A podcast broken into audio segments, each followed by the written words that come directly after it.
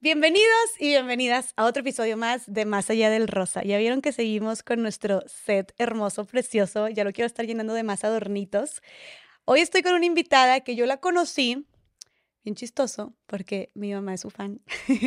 y me dijo, me encanta esta cuenta, síguela, no sé qué, se me hace súper chida. Y luego, por amigas en común y el mundo de las redes, terminamos coincidiendo en distintos lugares. Por ejemplo, ayer tuvimos un evento en común, el famoso evento de May Decididas, organizado por nuestra amiga Barbarita Redondo. Pero aparte también me tocó ya estar en su podcast. Estuve en su podcast con ella y otras mujeres increíbles y ahora le toca a ella estar aquí conmigo de hablar, para hablar de un tema que a mí en lo personal, miren, yo me voy a ir con ustedes aquí y les voy a contar todas esas inseguridades, miedos y pánicos que yo tengo sobre este tema y sé que muchas, especialmente mujeres, lo tenemos también. Ahorita van a ver que se identifican conmigo, estoy muy segura. Y bueno, ella es escritora, conferencista y además también co-host del super podcast La Burra Arisca, Valeria Stoppen, o mejor conocida como la famosa Amargator. Bienvenida, qué padre tenerte aquí. Qué padre estar aquí, muchas gracias por invitarme. No, feliz, feliz. Ya desde hace rato, este, ya habíamos grabado en tu podcast y desde hace rato yo también quería invitarte porque siento que traes una mentalidad muy chida. Somos de otra generación, que podemos partir por eso. ¿Cuántos años tienes tú? 50. 50, somos de otra generación. Entonces, pero se me hace muy chida, la verdad, a ver, hablando la neta, pues eres una mujer muy disruptiva para tu generación. O sea, siento que, sí, y que te vale madre y tú dices y todo. Entonces, este, dije, estaría bien chido tenerte, tenerte aquí. Pues ya estoy. Muchas gracias. de nada. Gracias a ti por aceptar la, por aceptar la invitación. Oye, y bueno, partiendo de esto, partiendo de la edad, es justo lo que vamos a hablar el día de hoy. ¿no? A mí me encanta cómo, eh, por ejemplo, tú lo dijiste ahorita, tú te dejas tus canas, tú celebras tu edad. También me mencionaste hace poquito que es como hasta un acto como político, una declaración. No sé si política. pues lo personal es político. O sea, es esto, oye, claro que influye, o sea, porque luego la gente te dice y te dice, ¿cómo? ¿Qué onda? Y tú estás influyendo en otras mujeres también, en, tu postura. Entonces, sí, no lo hagas menos tu acto político, tu, tu acto revolucionario.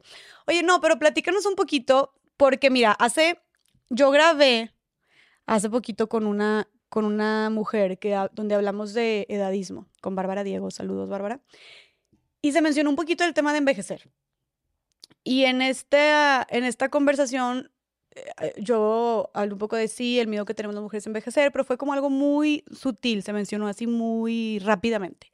Pero me impresionó, sacamos un clip de eso y lo subimos a Instagram y me impresionó la cantidad de mujeres diciendo no manches, yo me siento igual. O sea, me da, me da pánico envejecer, me da pavor envejecer, me muero de, tengo demasiado miedo de, ¿no? De, de crecer, de cumplir años. Entonces, la verdad es algo con lo que yo también me identifico. O sea, yo, Jessica, personalmente, le tengo mucho miedo a envejecer. Como que siento, es un, es un miedo muy grande, como que siento que ahorita pienso, tengo 27 años y pienso, no manches, yo voy a cumplir 30. Cuando, cuando, cumplí, 20, cuando cumplí 26, también los 25 y yo, ok, estoy entre los 20 y los 30 todavía. Cumplo 26 y yo, ya estoy más cerca de los 30 que de los 20. Y luego ahorita cumplo, o sea, este año cumplo 28 y yo, ala, ya, ya estoy rascándole a los 30. Este, y, y, estoy así como constantemente con este miedo de acercarme a los 30 cuando yo sé que tú me vas a decir de que, cállate, de que yo tengo 50 y así, muchas mujeres también que son más grandes me dicen eso, pero es un, es un como miedo, la verdad, y luego pensar en los 30, luego pensar en los 40, luego pensar en los 50, como a mí me causa, me causa mucho miedo, me causa mucho pavor desde, no sé, por muchas cosas, desde que mi cuerpo cambie, que mi cara cambie, el... Obviamente son prejuicios, que por eso estamos hablando de esto, son prejuicios, no que así sea. Bueno, sí, sí, sí, tu cuerpo sí cambia, ¿verdad? Pero no que, no que eso signifique que ya no vayas a ser atractiva o que ya nadie te vaya a voltear a ver, que es uno de mis miedos, ¿me explico?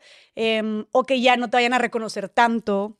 Yo para mí es como, tengo, tengo que cumplir un chorro de cosas antes de que cumpla 30, porque ya cuando cumplo 30 ya valí, haz de cuenta, es lo que pienso ahorita. Y luego lo dicen y ahí tú te, sacas de la risa. Y lo dicen que los 30 son los nuevos 20. Lo digo, bueno, todavía 30, pero luego pienso, no, ya 40. O sea, así estoy. De verdad tengo mucho miedo como a la edad por el número y además también por los cambios físicos. Entonces, tú, siendo una mujer de 50 años, eh, ¿cómo te sientes al respecto con estos temas de la edad? Yo siento que hace 10 minutos tenía 30. O sea, lo que, lo que es tremendo es que vivimos en este, sí, efectivamente, en esta obsesión por no envejecer, porque estamos, o sea, estamos en una cultura en donde es como una grosería envejecer, o sea, estamos obsesionados por no, como si fuera, ¿sabes? Como si estuviera mal Estamos bombardeados todo el tiempo por las redes, por la publicidad, por cualquier tipo de medios eh, y por todo lo que ves y consumes en todos lados, la gente se ve espectacular siempre, ¿no? Y siempre se ve joven y es como una cosa aspiracional siempre ser joven. Y pues desde mi punto de vista es la pendejada más grande del universo porque es lo único que no vas a poder evitar. O sea, tal vez puedes controlar muchas cosas en tu vida, pero no vas a poder evitar envejecer. ¿No? Y entonces, en esta obsesión de parar y de no cumplir 30, que sí vas a cumplir, güey, ¿no? y de no cumplir 40, que también vas a cumplir, y se pasa en chinga, te vas a pasar ese lapso de tiempo sufriendo por no llegar a donde sí vas a llegar. Entonces, ¿por qué no deshacernos un poco de esta, te digo, de esta lucha contra lo inevitable y pasarla bien en el camino. O sea, es un cliché, pero es un cliché porque es cierto. O sea, te pierdes del, del journey, del viaje, por pensar en la meta. ¿Y la meta cuál es, güey? Porque además mañana igual te cae un árbol en la cabeza y te moriste, ¿sabes? o sea, no necesariamente vas a ser vieja. Te estás muriendo todos los días de a poquito, pero también un día te puede llegar el sablazo y ahí se acabó. ¿Y qué hiciste? ¿Te pasaste la vida sufriendo por verte como ya nunca te vas a ver? Y además eso no quiere decir que necesariamente esté mal. O sea, tal vez te vas a ver mejor. O sea, yo veo mis fotos de cuando era puberta y digo, Dios mío, qué horror. bueno, yo también. O sea, eh, en la pubertad, ¿verdad? Y, pero, por ejemplo, ahorita, y luego es, es chistoso porque luego he visto muchas mujeres que dicen, yo me he quejado un chorro de mi cuerpo a los 19 y ahorita tengo de que 25 y digo, no manches, era, era súper diferente, de que quisiera tener mi cuerpo a los 19 y otras que tienen 40 dicen, yo me quejaba a los 30 de mi cuerpo y quisiera tener mi cuerpo de 30. Pero creo que es justo lo que tú dices, de que en ese momento estamos enfocándonos tanto en, en algo que no está o en lo que nos falta, que en lugar de disfrutar el camino, cuando, y cuando lo ves desde atrás de que ya pasó, dices, ¿cómo no, cómo no fui feliz o cómo no valoré o agradecí o disfruté eso si estaba todo bien? El otro día estábamos viendo unas fotos con mi mamá de cuando ella era joven y no sé qué foto había y dice, híjole, qué bárbaro. Me acuerdo que cuando me tomaron esa foto dije, no me gusta mi pelo, estoy gorda, me paré chueca, no estoy bien vestida, no sé qué. Y ahorita la veo 40 años después y digo, wow, estaba espectacular, ¿no? O sea,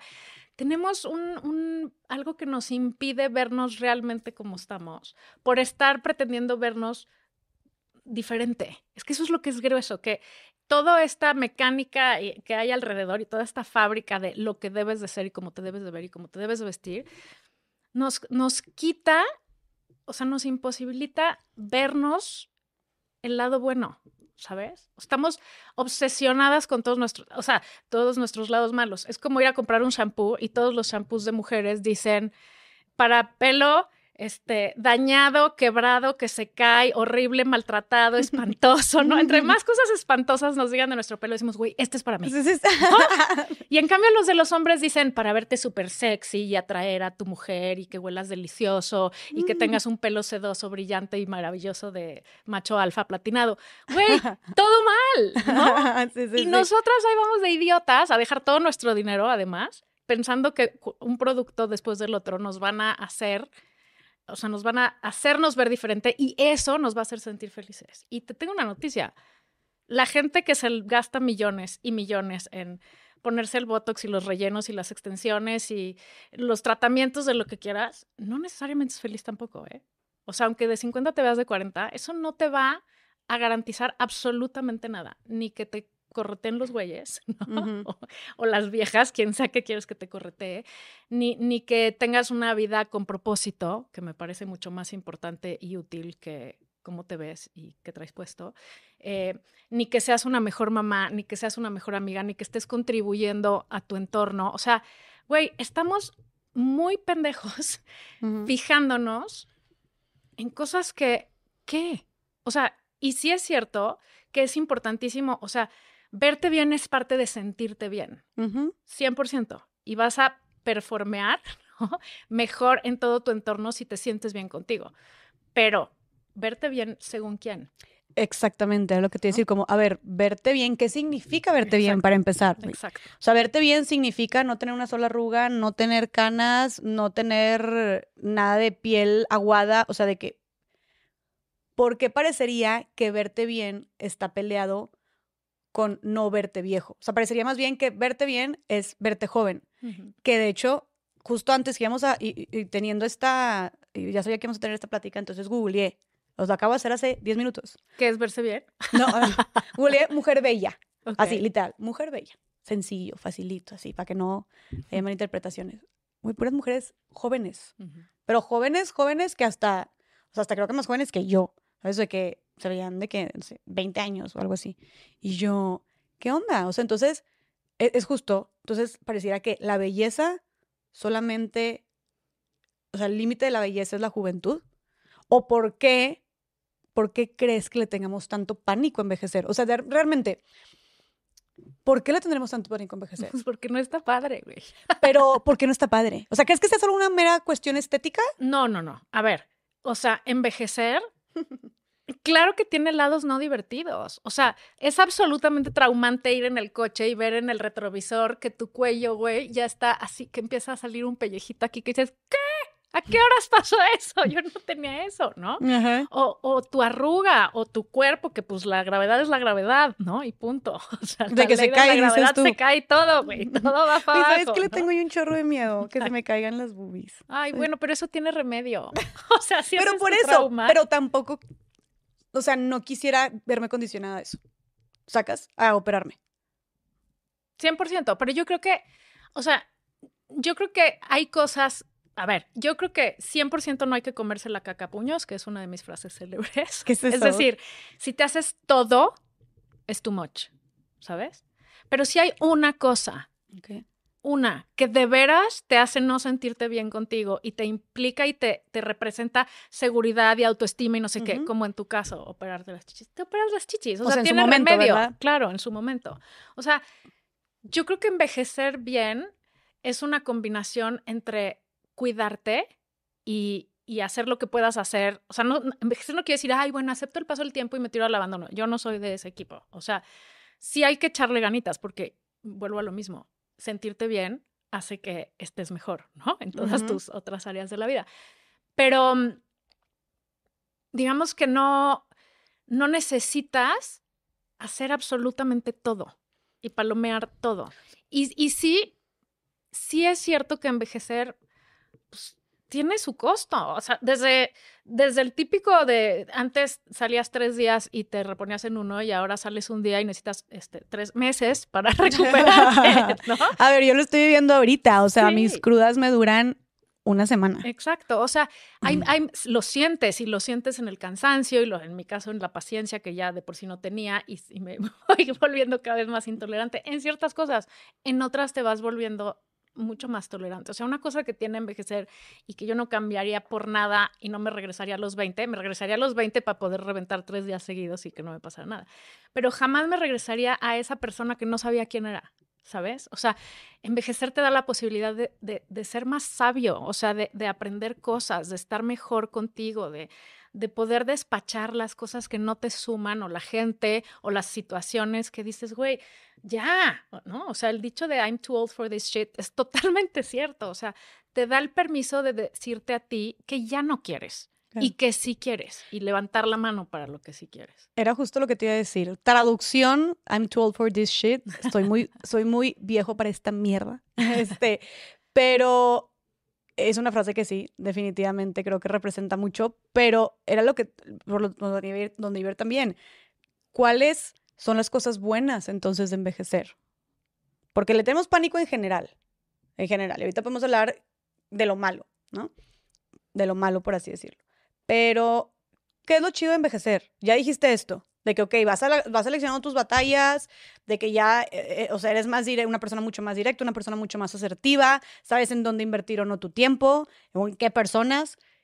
Y, y qué otras cosas chidas hay de envejecer, porque hablamos casi siempre de lo malo, pero definitivamente, pues, como un buen vino, ¿no? Pues yo, Yo creo que otra de las cosas, si lo haces bien y te enfocas en lo que sí importa y no te distraes con las pendejadas de te tienes que ver así, porque, insisto, ¿para quién? Para tus amigas, güey, ni siquiera es para ti.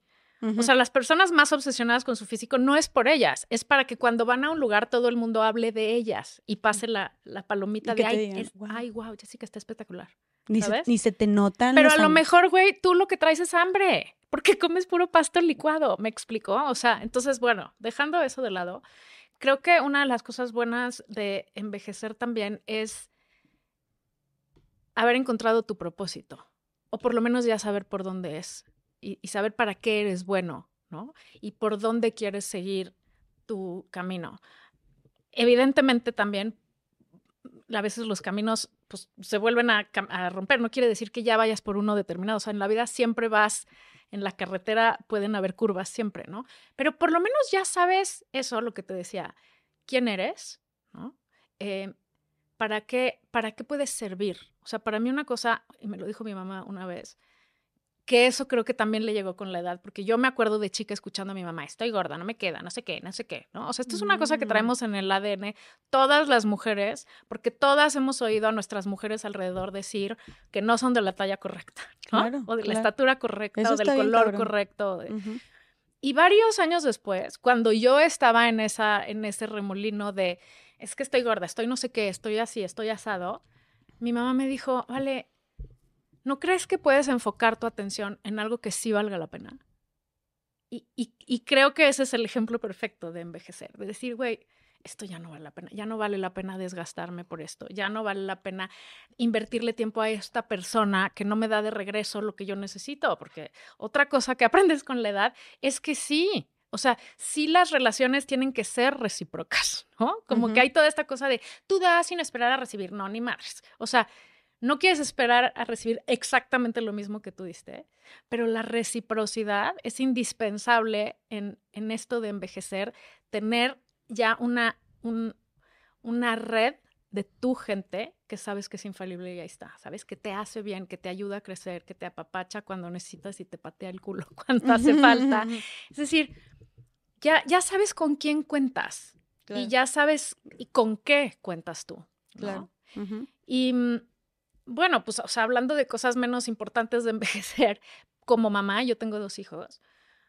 Güey, es increíble tener niños chiquitos, pero qué hueva. O sea, ¿sabes? O sea, ahorita cuando veo chavas que están empezando, digo, ay, qué lindo su bebé, está lo máximo, pero no, gracias, qué bueno que yo ya no tengo bebé. Sí, sí, sí, que yo ya duermo toda la noche, menos cuando mis hijos salen, obviamente. O sea, cada etapa tiene cosas buenas y cosas malas. O sea, eso es inevitable. ¿De qué edad son tus hijos? 18 y 15. Ok. O sea, están chavillas. Sí. Y, y, y, cada edad, o sea, creo que en eso radica gran parte, y eso es lo mejor de envejecer, aprender que no hay felicidad perfecta. O sea, todo va a tener un lado A y un lado B, y tú puedes, tienes la capacidad de elegir en cuál te vas a enfocar. Eso no quiere decir que yo lo sepa hacer bien todo el tiempo, ¿eh? o sea, claro que a veces te cilindreas, claro que a veces te sientes de 200 años y no de 50, este, claro que a veces pues yo también veo en Instagram y veo a, ti y a toda tu generación y digo, güey, ¿qué onda estas viejas? La, o sea, el machete que traen para que vienen tumbando caña así. ¿Y yo qué estoy haciendo? O sea, necesito como estar updateada y estar, ¿y qué voy a hacer? No manches, tú eres súper disruptiva y, o sea, moderna para tu generación, vaya, o sea, lo dices como si estuvieras muy, de, muy, quedándote muy atrás, o sea. Diría desobediente. Ah, Pero es que, pero es que ese es justo el tema. Es decir, siempre nos vamos a estar comparando con los demás. Y eso está bien. O sea, en cierta medida compararte está bien porque compararte puede ser inspirador o puede ser un, un empujón de, órale, güey, ponte la pila, ¿no? Claro. Este, no te estés durmiendo ahí. O puede ser una, una comparación de, por ningún motivo voy a hacer esto jamás. O sea, compararte está mal cuando te hace sentir mal estarte comparando. Sí. Y nadie se salva de eso, y más ahora en el mundo de las redes, escalofriante, nadie se salva. Sí, pero es bien padre cambiar ese enfoque. Eh, y fíjate que eso es algo que a mí, ahorita que dices de toda esta como sabiduría, y no me puedo imaginar si, si yo, que tengo 27, y desde ahorita me, me resonó un poquito lo que dices de cuando ya vas entendiendo neta de ese dicho de que los verdaderos amigos se cuentan con los dedos de la mano y no sé qué, dices, güey, neta, sí. yo tenía demasiadas amigas en prepa, eh, o, al inicio de, o inicios de carrera, te vas con todo mundo y todo el mundo es tu amigo, güey. Todo el mundo es de que sí, mi amiga, mi super Befi, mi no sé qué, y te llevas con todo.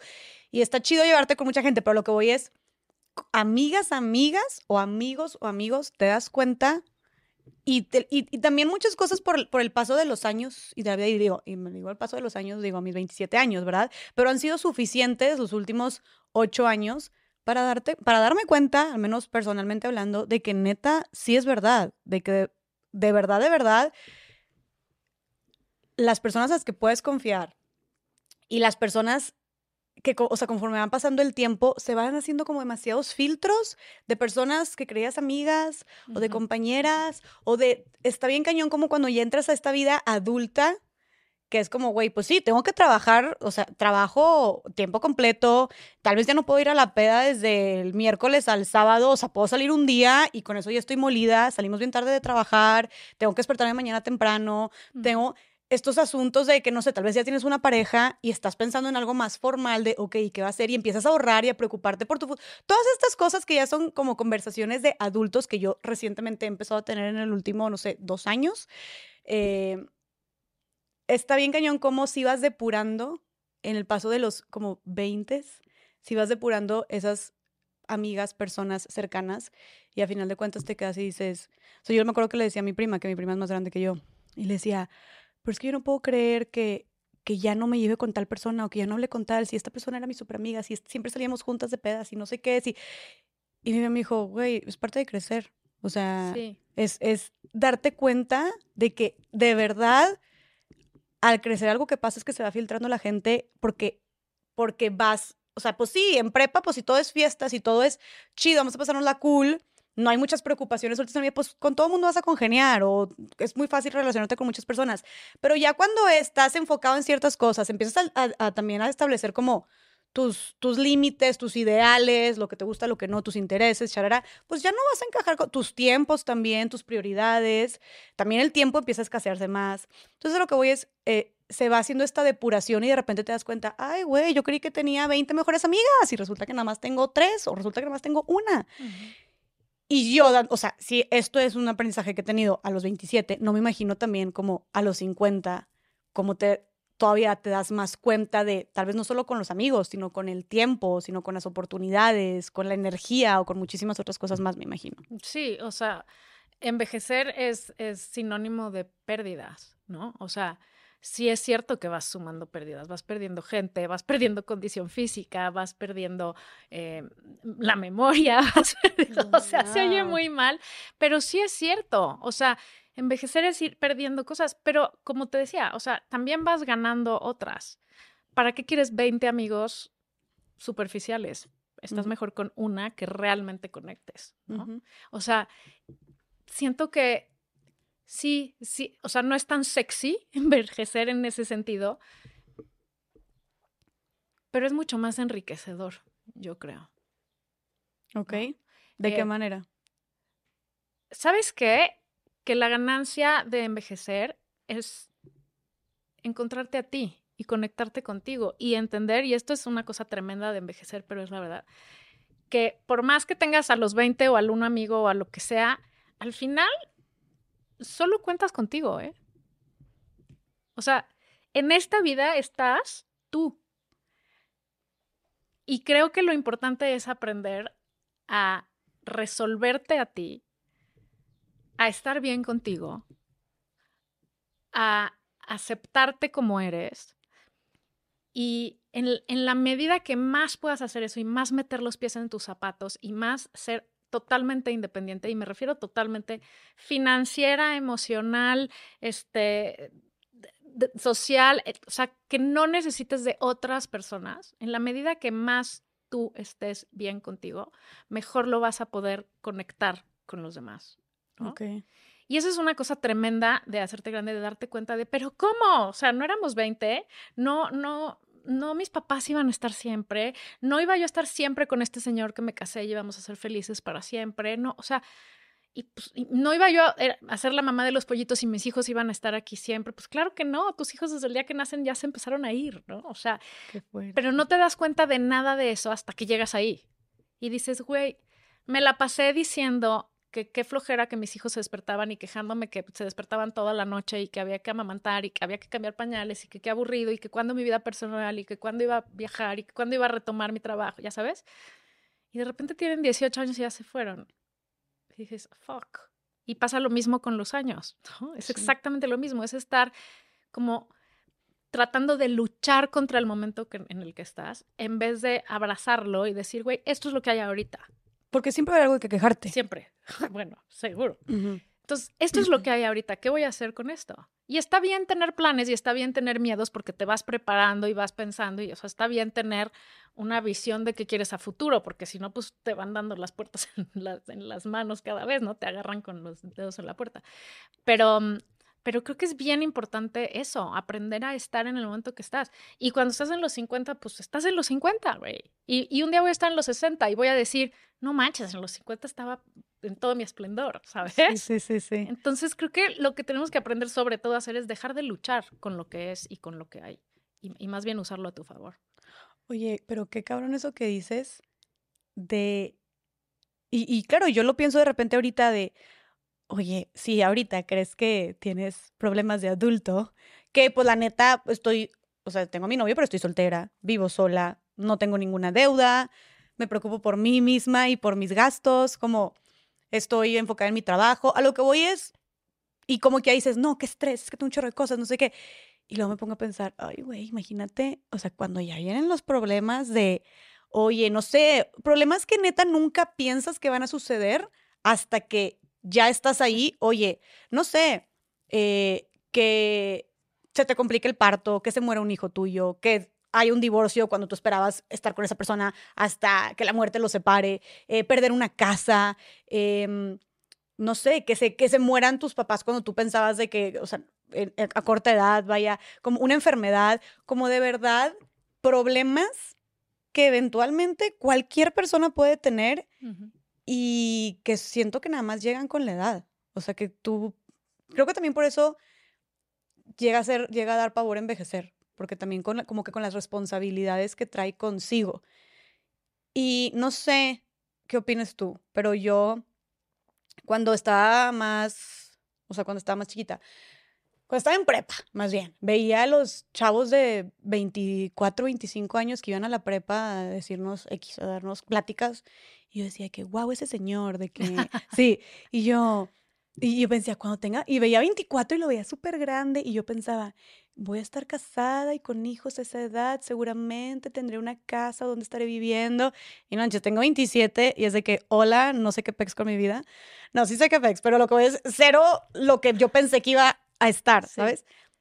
Y entonces, a lo que ves, yo veía a esas personas como tan grandes, tan maduras, tan formadas, tan establecidas, y luego a los 24 dije, güey, no manches que yo pensaba así.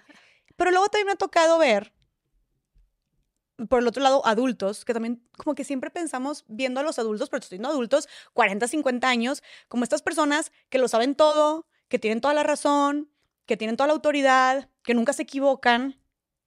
Y de repente me he topado en el camino con adultos que la neta digo, güey, si yo no sé qué pedo con mi vida, siento que esta persona tampoco sabe qué pedo con su vida. Yo creo que nadie sabe qué pedo con su vida. Es lo que te iba a preguntar, como envejeces y, y, ya te la sabes de todas, todas, o neta tú piensas que también estando en esas edades sigues sin saber qué pedo con tu vida. preguntas a la persona más neurótica del mundo. Este,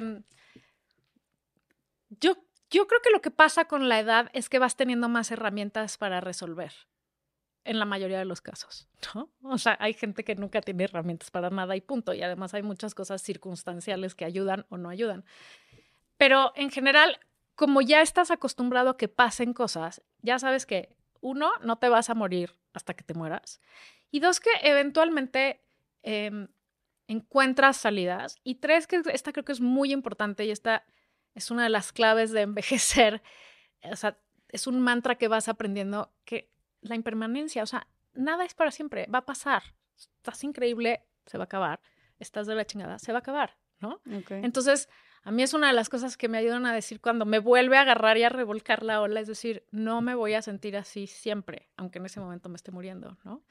Entonces, vas teniendo más, te digo, herramientas para poder, pues si no resolver, por lo menos eh, sortear la ola y nadar de muertito si es necesario. ¿no? Pero yo creo que nadie tiene realmente toda su... O sea, yo creo que una persona que dice, ya, tengo todo resuelto, hice todo, qué hueva. Y además no le creo, porque pues, el ser humano es un ser que todo el tiempo está aprendiendo porque aprendes de tus circunstancias, ¿no? Entonces, mientras estés vivo, las circunstancias van a seguir cambiando y por lo tanto tu capacidad de aprendizaje va a seguir existiendo. Y creo que darte cuenta también de que neta no tienes todo el control de lo que te vaya a pasar. No, no, perdón, no tienes nada el control no de tienes lo que va a pasar. Esa es otra cosa que aprendes con la edad, se supone. No puedes controlar nada, nunca. Ni tus hijos, ni... Sobre todo a tus hijos. Porque siento que los hijos muchas veces, digo, yo no tengo hijos, no me imagino cuando los tenga. No los tengas. Ni le muevas, ¿eh? Porque mira. Qué risa. Este, sí, o sea, y mira, eso es algo que creo que nuestra generación lo está haciendo bien también, de como cuestionarse la maternidad. De que, güey, neta, si Cuestionarse todo en general. Yo creo que lo hacen muy bien. O sea, a ver, también creo que para casarte o para empezar un negocio o para tener hijos o para cualquier cosa que vayas a emprender en tu vida tienes que estar medio pendejo. Porque si piensas realmente y te cuestionas realmente la implicación de cada cosa, no haces nada. ¿No? O sea, tienes que estar mm, mm, enamorado, tienes que estar eh, súper ilusionado con ser mamá, tienes que estar como... Con la adrenalina. La adrenalina de seguro voy a ser el siguiente Steve Jobs, o sea, ¿sabes? O sea, tienes que tener algo de locura para aventarte a hacer esas cosas, porque pues si lo lees en una hoja, no está padre el deal, de ninguna, ¿no? Entonces yo creo que ustedes tienen muy bien cuestionarse que lo más importante que no necesariamente tienen que hacer todo. O sea, tener hijos no es obligatorio. Es, eh, yo siempre digo en mis conferencias, es lo más increíble que me ha pasado y lo más horrible que me ha pasado al mismo tiempo. O sea, porque es ambivalente, igual que cualquier cosa extrema. Pues es increíble y es horrible. ¿Por qué? ¿Por qué? Porque es increíble, porque es horrible. Pues porque dar vida, o sea, ¿qué, qué más increíble que hay que eso? Y entender, porque sí es cierto, cómo el amor se multiplica y cómo tu corazón se sale a vivir en el de otra persona, ¿sabes? O sea, es increíble formar personitas y decir, no mames, yo hice esto, ¿no? Eh, y, además, pues ayudar a una persona a construirse y ser parte de este mundo y que lo dejen mejor de lo que lo encontraron. O sea, como que es increíble, ¿no? Y además es divertido y además, o sea, muchas cosas. Es muy enriquecedor principalmente, digo, personalmente. Pero es horrible porque, pues, güey, o sea, de entrada tu cuerpo, hablando de cosas horribles que le pasan al cuerpo, pues digamos que sí se pega una buena chinga.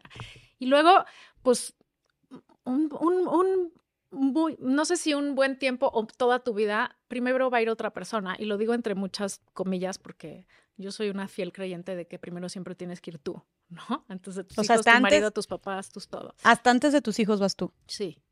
A ver, si es debido a muerte y tienes que salvar a un hijo, pues claro que vas a decir, me vale, yo me muero, lo salvo. Estoy hablando de tu salud mental, de, de, proveerte a ti, de nutrirte a ti, de tener tiempos de descanso, de decir, espérame, ahorita no, de no ser su esclava, de no ser su centro de entretenimiento permanente. O sea, de, de, de tener otras cosas además de tener hijos. O sea, ser mamá es solo una parte de ser mujer, en mi caso.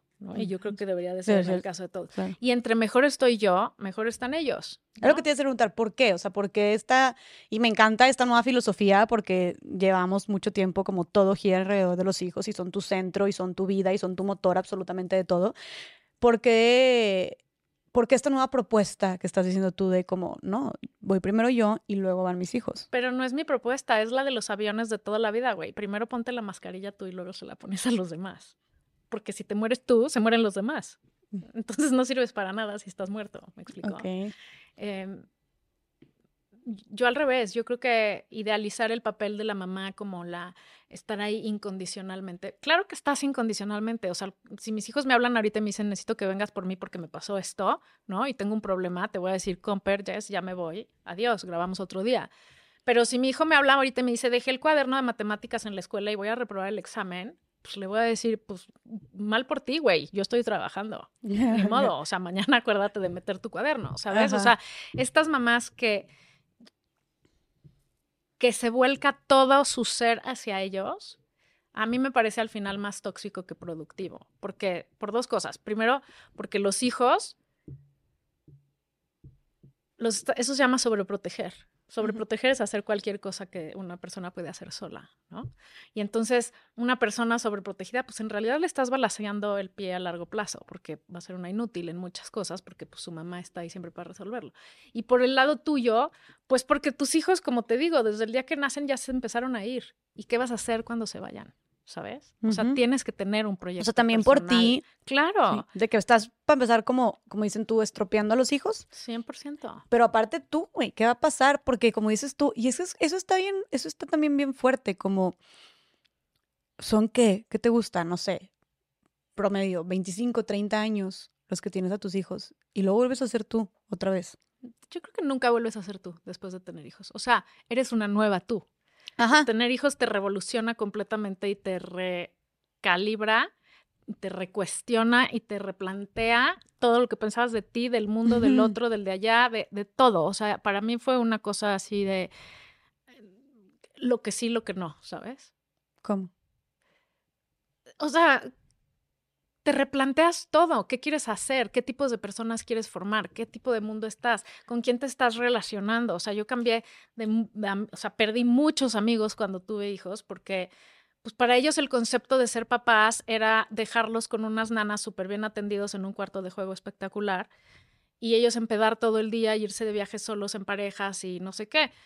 Para mí, tener hijos era criar a mis hijos y amamantarlos y cargarlos yo y cuidarlos yo y el sponsor y, mm, y ocuparme de ellos y estar con ellos mientras crecían. El sponsor es su papá. Sí. Ah, ok. siempre, es que sí, siempre lo he llamado el sponsor. Justo por eso, porque cuando nacieron, hicimos un trato, o sea, decidimos que lo mejor era que uno de, para ellos, era que uno de nosotros pudiera estar con ellos todo el tiempo. Y como la de las chichis era yo, fui la afortunada ganadora de quedarme. Y él me patrocinó, o sea, yo me quedé un rato sin chambear.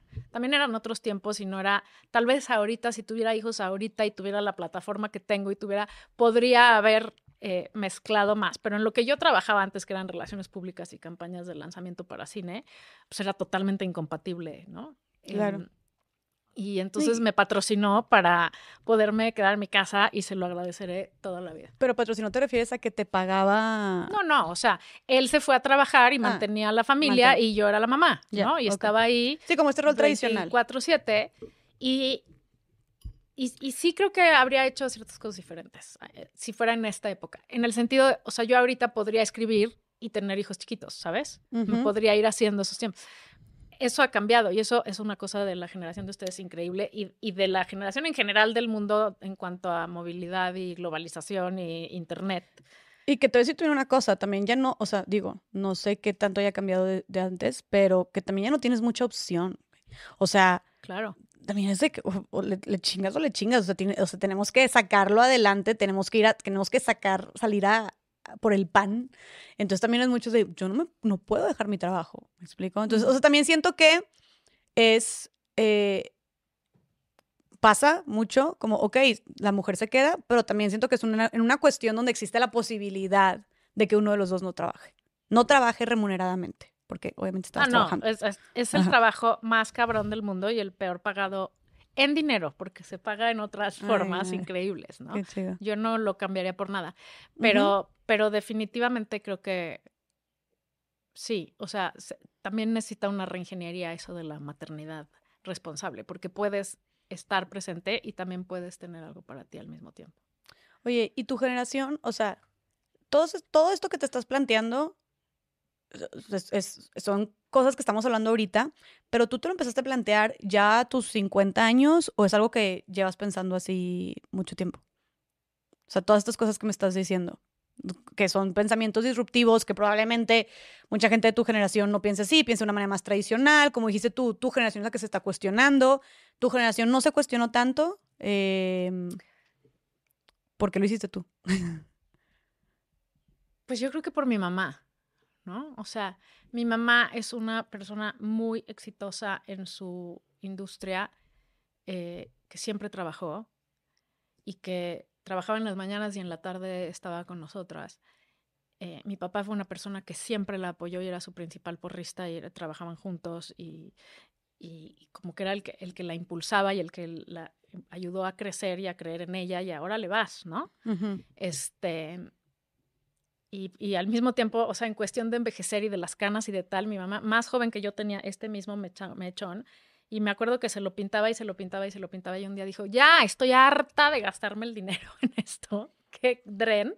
Basta, me las voy a dejar de pintar. Porque ahorita mis canas están de moda. Todo el mundo ahorita, ¿no? O sea, ahorita hay como toda una nueva ola de que aging está bien. O sea, de que envejecer está ¿Ah, bien. Hay yo, qué chida, hola, yo me quiero subir. Pues te invito a seguir. Hay muchas mujeres de 50 como Naomi Watts, como Gwyneth Paltrow, como este, ¿qué te puedo decir? Michelle Obama. O sea, bueno, pero todo este tipo de personas con muchos reflectores encima eh, están como Kate Blanchett, o sea, están como muy en pos de esto de, Elizabeth, ¿cómo se llama Elizabeth, la de Titanic? Elizabeth, Kate Winslet. O sea, todas estas mujeres están como con la bandera de está bien envejecer si estás bien en tus zapatos. Si estás mal en tus zapatos, está mal envejecer y está mal tener 20. O sea, el, tema de encontrarte a ti, de asumirte a ti y de tal, ¿no?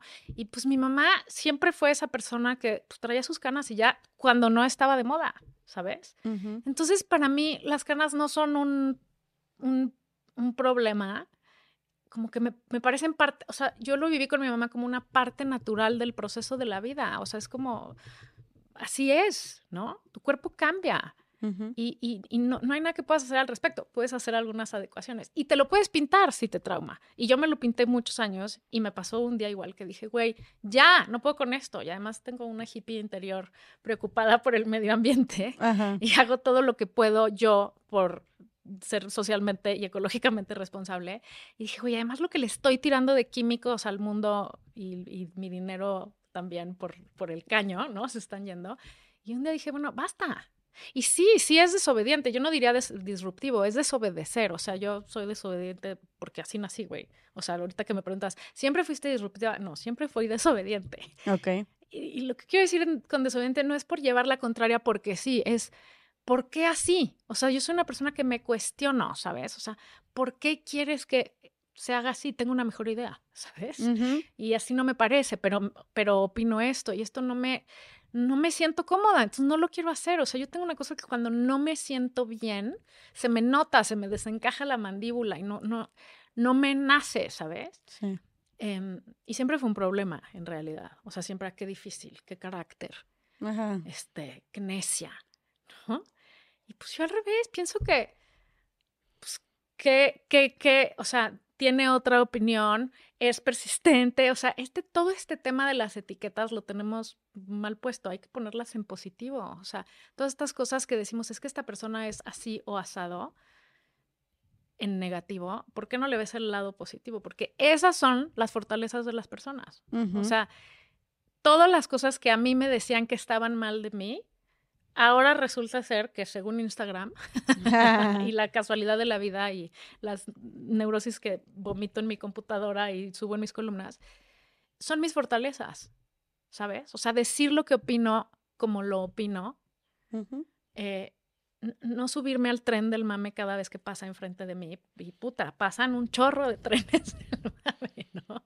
O sea, vivimos en una sociedad en este país muy pretenciosa y muy de mm, el, el FOMO a pertenecer y el, o sea, y, yo como que siempre reflexiono antes y digo, uy, qué pendejada esto. O sea, ¿cuál es el objetivo de esto? Nada, salir en la foto. Qué estupidez mejor uso mi tiempo para otra cosa, ¿sabes? O, o, por qué todo el mundo quiere estar en este foro, ¿qué tiene este foro chingón? O sea, aporta algo. No, es para salir en la primera plana de el suplemento de X periódico, ¿sabes? O sea, me cuestiono, más que disrumpir, cuestiono y muchísimas veces digo, yo esto no quiero. O sea, qué flojera esto, ¿no? Oye, y volviendo, o sea, con todo esto, ligándolo con lo de las canas, porque eso me parece, o sea, todo eso, por ejemplo, lo haces con tu cabello. O sea, el, el, cuestionarte y el desobedecer, decir, no, güey, yo, aunque venga, aunque vea por todos lados, ves a mujeres de 70 años, pero todas con el cabellazo así, ¿no? Este, bien rubio, bien pintado. sí, De muñeca. Em, que tú digas, no, eh, la neta, esto es, y no quiero gastar. Oye, porque también dijiste tú, lo que contamina, el dinero, pero también el tiempo. O sea, de verdad está. Sí, porque más ya era de ir cada mes. Exacto. O sea, también tienes que estarle dando mantenimiento y lo que tú quieras. Y también, aparte es algo a lo que te sometes también para siempre. O sea, si te acostumbras a eso y si no desobedeces y tú dices, no, ya, o sea, obedeceré esta norma social para siempre. Te vuelves esclavo. Exactamente, te vuelves esclavo. Entonces, para ti, ¿hace cuánto te empezaste a dejar tus canas, por ejemplo? Yo creo que hace como, pues no sé si cuatro, como cuatro años. Como cuatro años. Y lo hiciste por estas razones que ya nos dijiste. Este, ¿Y cómo ha sido, o sea, tu alrededor de que tus amigas, la gente de tu edad, cómo lo, cómo lo ha tomado? ¿Qué te dicen? Pues sí, o sea, al principio era, pero ¿te vas a dejar las canas? ¿Sí? No manches, güey. O sea, hay dos equipos, no hay intermedios. Hay, no, qué horror, por favor, te vas a ver anciana. Y hay, güey, se te ven increíbles las amo que te haces, cómo te las pones, cómo te las cuidas. ¿Sabes? O sea, no, no hay puntos medios. Pero entonces hay gente que les gusta. O sea, o sea no, no, Oye, perdón por mi pregunta.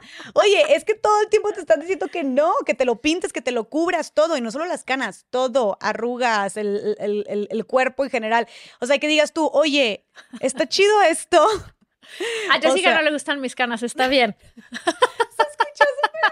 ah, entonces sí, estamos, sí hay gente que piensa que están bonitas. No, está perfecto. A mí me encanta. Y yo voy a ser como tú. Yo cuando me quiera, bueno, al menos eso digo, ¿verdad? Este, yo quiero también no volverme esclava de ningún procedimiento, de ningún proceso o así, más cuando es algo estético.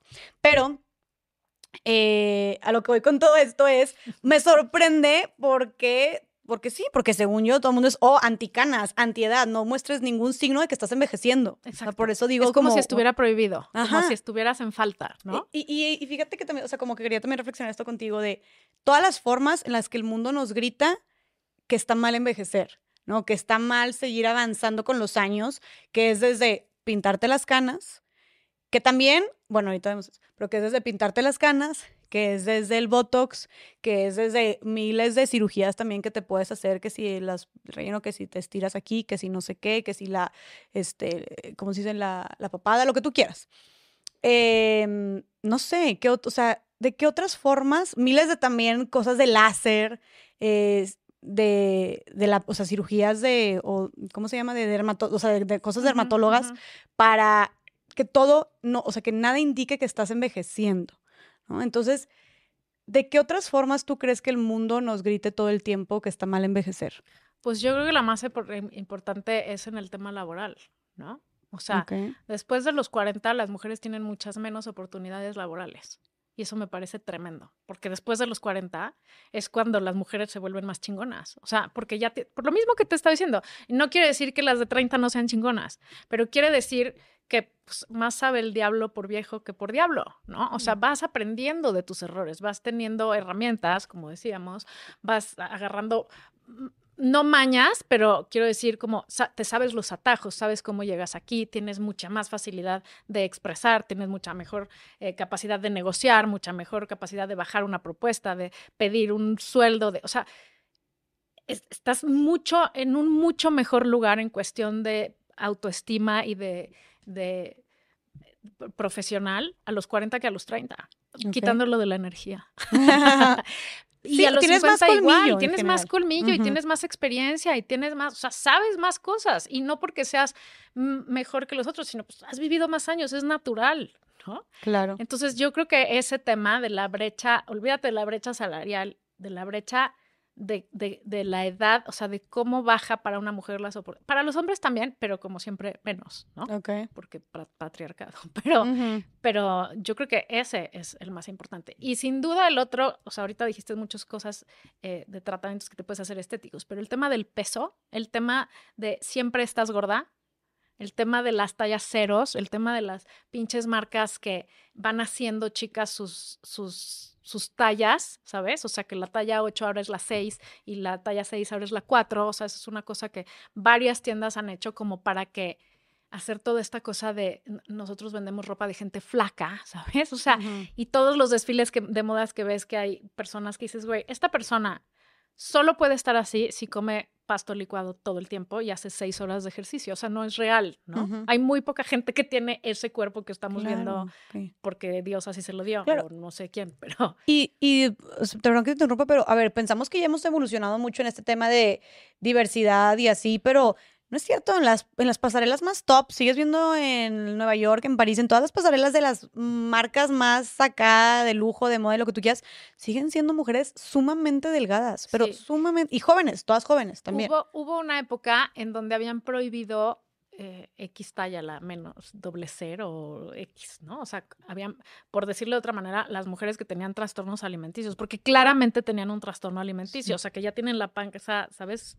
para adentro y se les ven las costillas. No manches. Había habido una ley en Europa, no, no, no, sé bien los detalles, en donde estaban prohibidas, porque pues las chavas lo están viendo. O sea, mi hija está viendo eso. Y mi hija tiene un peso normal. Tengo una columna que se llama Perfecta que habla de eso. Mi hija tiene un peso normal, pero estar metida en Instagram viendo modelos que se les ven las costillas y tienen el estómago este, cóncavo, es traumante. Es, un, un, recordatorio permanente de que no estás, no cumples el perfil, ¿sabes? O sea, y si ser adolescente y joven siempre ha sido muy complicada esa montaña rusa hormonal puta madre, pues ahora en las redes e, está cañón, ¿no? Y de ahí vienen tantos trastornos, o sea, tantos trastornos alimenticios y tantos problemas eh, psicológicos y tantos problemas, o sea, de bienestar.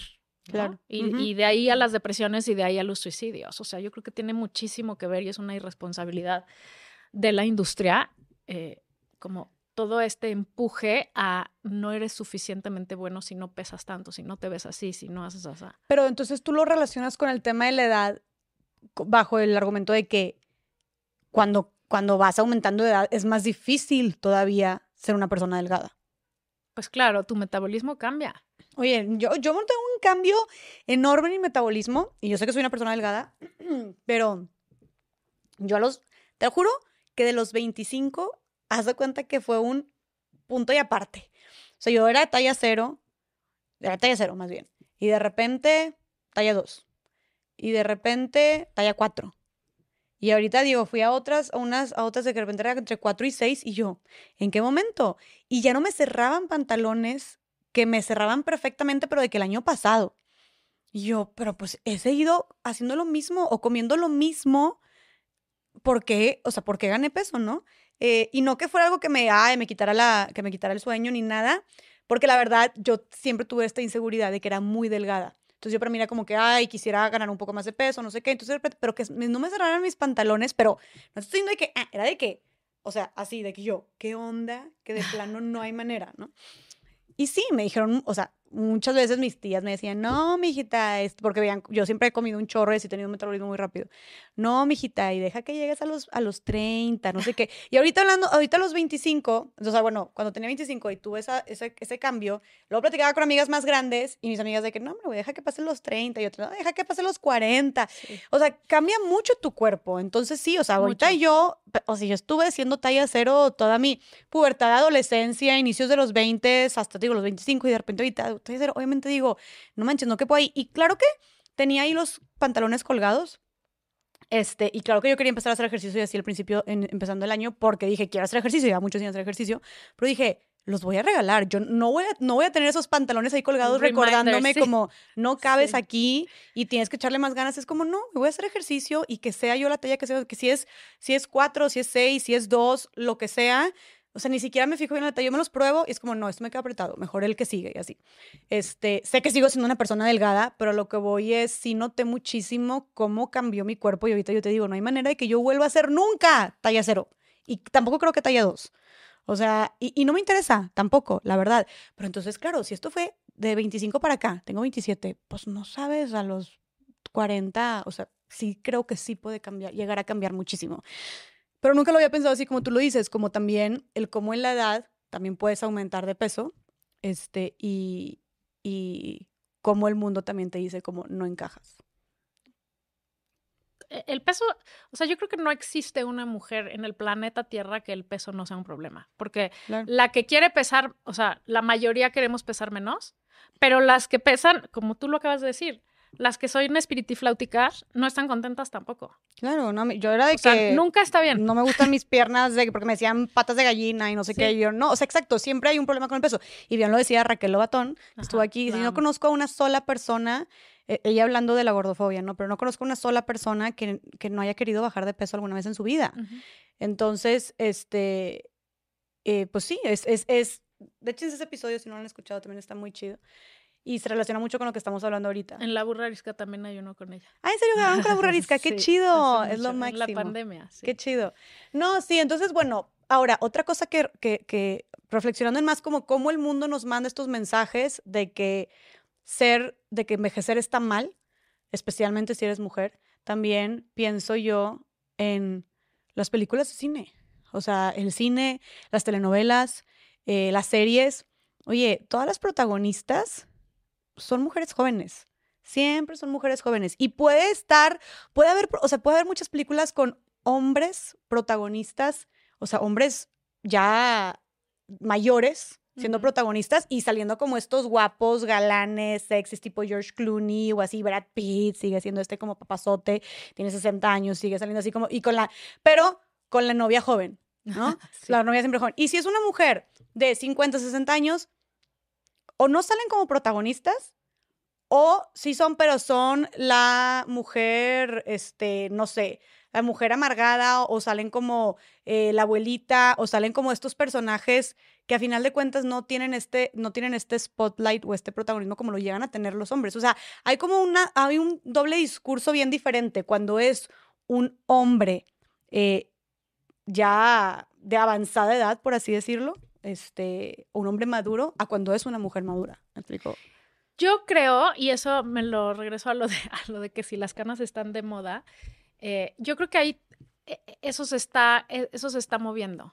Sí es cierto, o sea, lo que tú dices es real, o sea, esa es la tendencia general. Pero también creo que hay ahora una nueva tendencia de muchas mujeres eh, entre sus 50 y 60, diría, y tardes 40, eh, por, por, tomar tu ejemplo, en el mundo del cine, que lo, que lo, que, están rompiendo ese molde, ¿no? Y que están teniendo papeles protagónicos impresionantes como, ¿no has visto Tar? Con, con, ay, se me fue su nombre. Catherine, este, ay, se me fue su nombre, perdóname. Em, Kate Hudson, ¿no? Kate Winslet, Kate, ya no sé. la memoria. Yo, a mí me, soy la menos cinéfila, entonces no tengo idea. Ahorita me voy a acordar. O sea, creo que hay muchas mujeres haciéndolo eh, diferente y, lo que te decía hace rato, o sea, como que poniéndolo en otro lado de que las mujeres, digo, o, Demi Moore, o a ver, aquí en la localidad. Eh, sí, también. Aquí en la localidad Marta de Baile, o sea, hay muchos ejemplos de mujeres de más de 50 que lo están haciendo muy cañón y que están como empezando a, a, poner otra conversación. De decir, güey, los 50 puede ser que, sea, que empiece la mejor época de tu vida. Y yo creo que una cosa que pasa y que y, ustedes vienen atrás y ustedes van a seguir eso y van a ser muchas más de esas mujeres de 50, es que no teníamos esos ejemplos. O sea, el ejemplo para las nuevas generaciones es mi generación, ¿no? Eh, en mi generación, las señoras de 50 eran unas viejitas, güey, este, de, pelo cortado cuadrado, este, vestidas con un suéter abotonado, ¿sabes? Como de angorita y un pantalón subido hasta aquí y unos mocasines planos, que para mí ahora, o sea, que se veían de 80, no de 50, ¿sabes? Eh, o sea, creo que también la parte buena de la moda y de esto es como poder aprender que te puedes ver joven, bueno, no joven, te puedes ver mucho más actual, muy mal dicho joven. O sea, te puedes ver bien a tu edad sin verte como una viejita de 80 y no quererte ver como una de 30. O sea, yo creo que el error máximo de la edad es pretender no tener la edad que tienes y quererte ver o más grande o más chica, porque nunca sale bien. O sea, esa es la verdad. Y yo creo que la clave es justamente eh, aprender a roquear, o sea, saber con qué cuentas y usarlo a tu favor y roquear y decir, ¿cómo hago que potencializo esto? ¿no? Y creo que eh, lo que te decía, no teníamos ejemplos de estas mujeres y entonces crecimos pensando que a los 50 pues ya ibas a ser una viejita mayor y que a los 50 ya tenías tu vida resuelta y lo digo entre un millón de comillas, porque ya ibas a tener a tus hijos y a tu marido y a tu no sé qué.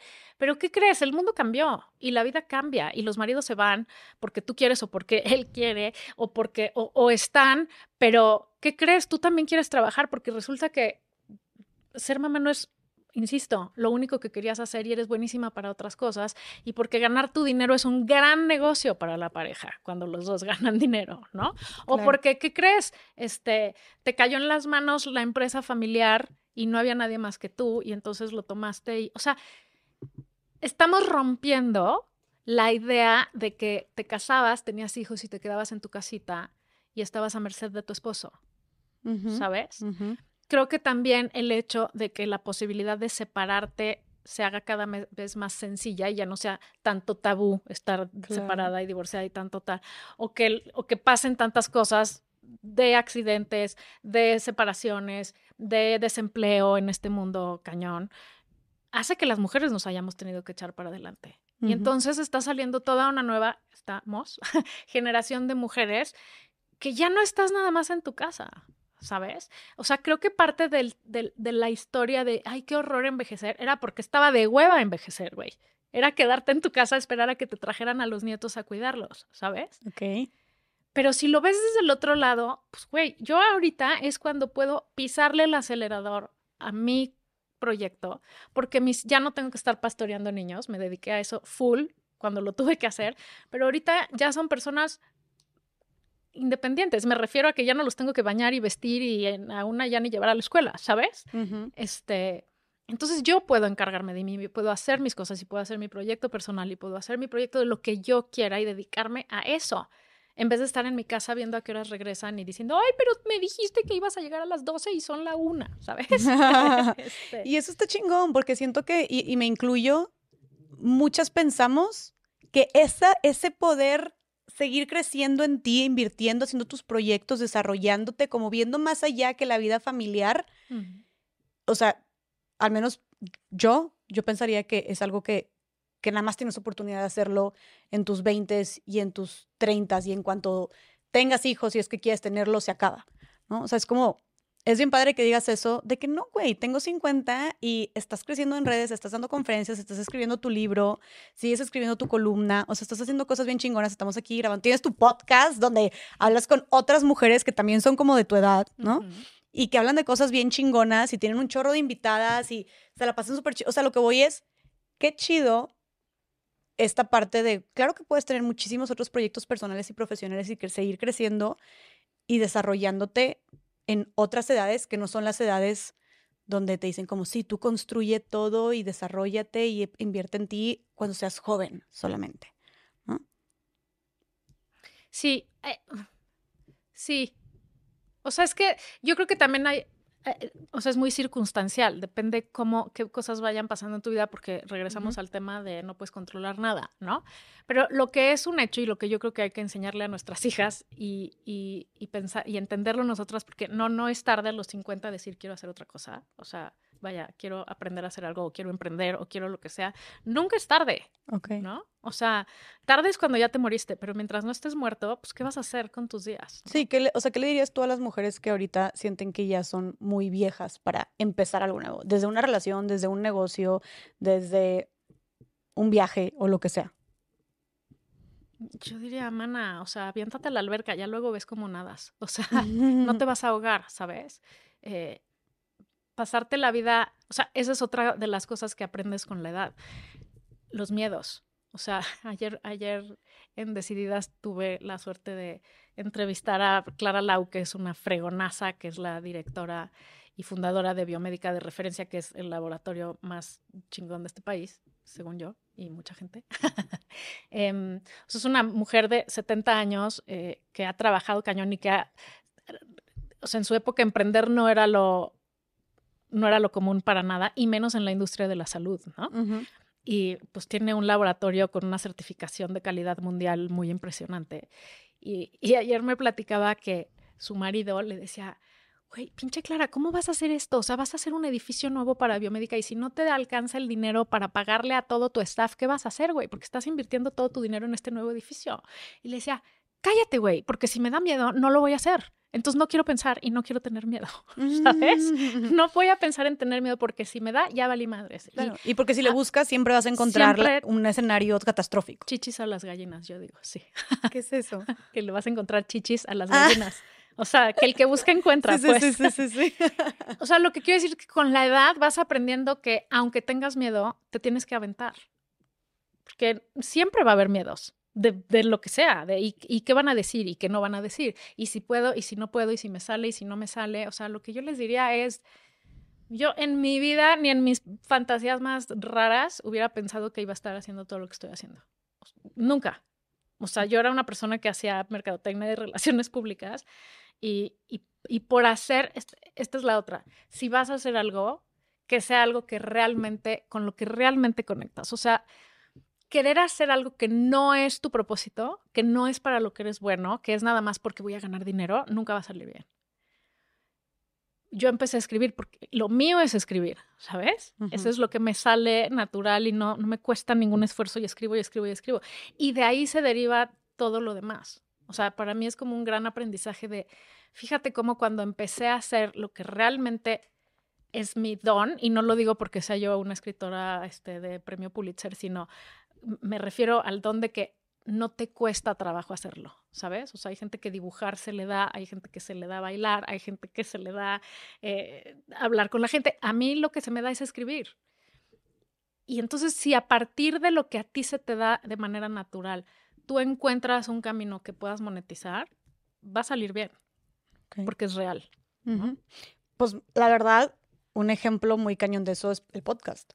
yo cuando empecé el podcast, eh, yo, cero, yo jamás pensé que el podcast podría tener algún potencial económico, por ejemplo, o, de, mm, de, abrir puertas y oportunidades. Yo dije, hay una línea más de contenido, chido, quiero diversificar, ya como que estoy muy ciclada en, me, me, me estaba ciclando y costando mucho, mucha salud mental, muchos temas de violencia contra la mujer, como muchos feminicidios y hablar mucho de todo esto. Yo era como, ya me estaba afectando, entonces dije, quiero empezar a diversificar un poco el contenido, sí, me encanta hablar de causas sociales todavía, derechos humanos, vamos a hacerlo, pero desde otra forma, formato, bla, bla.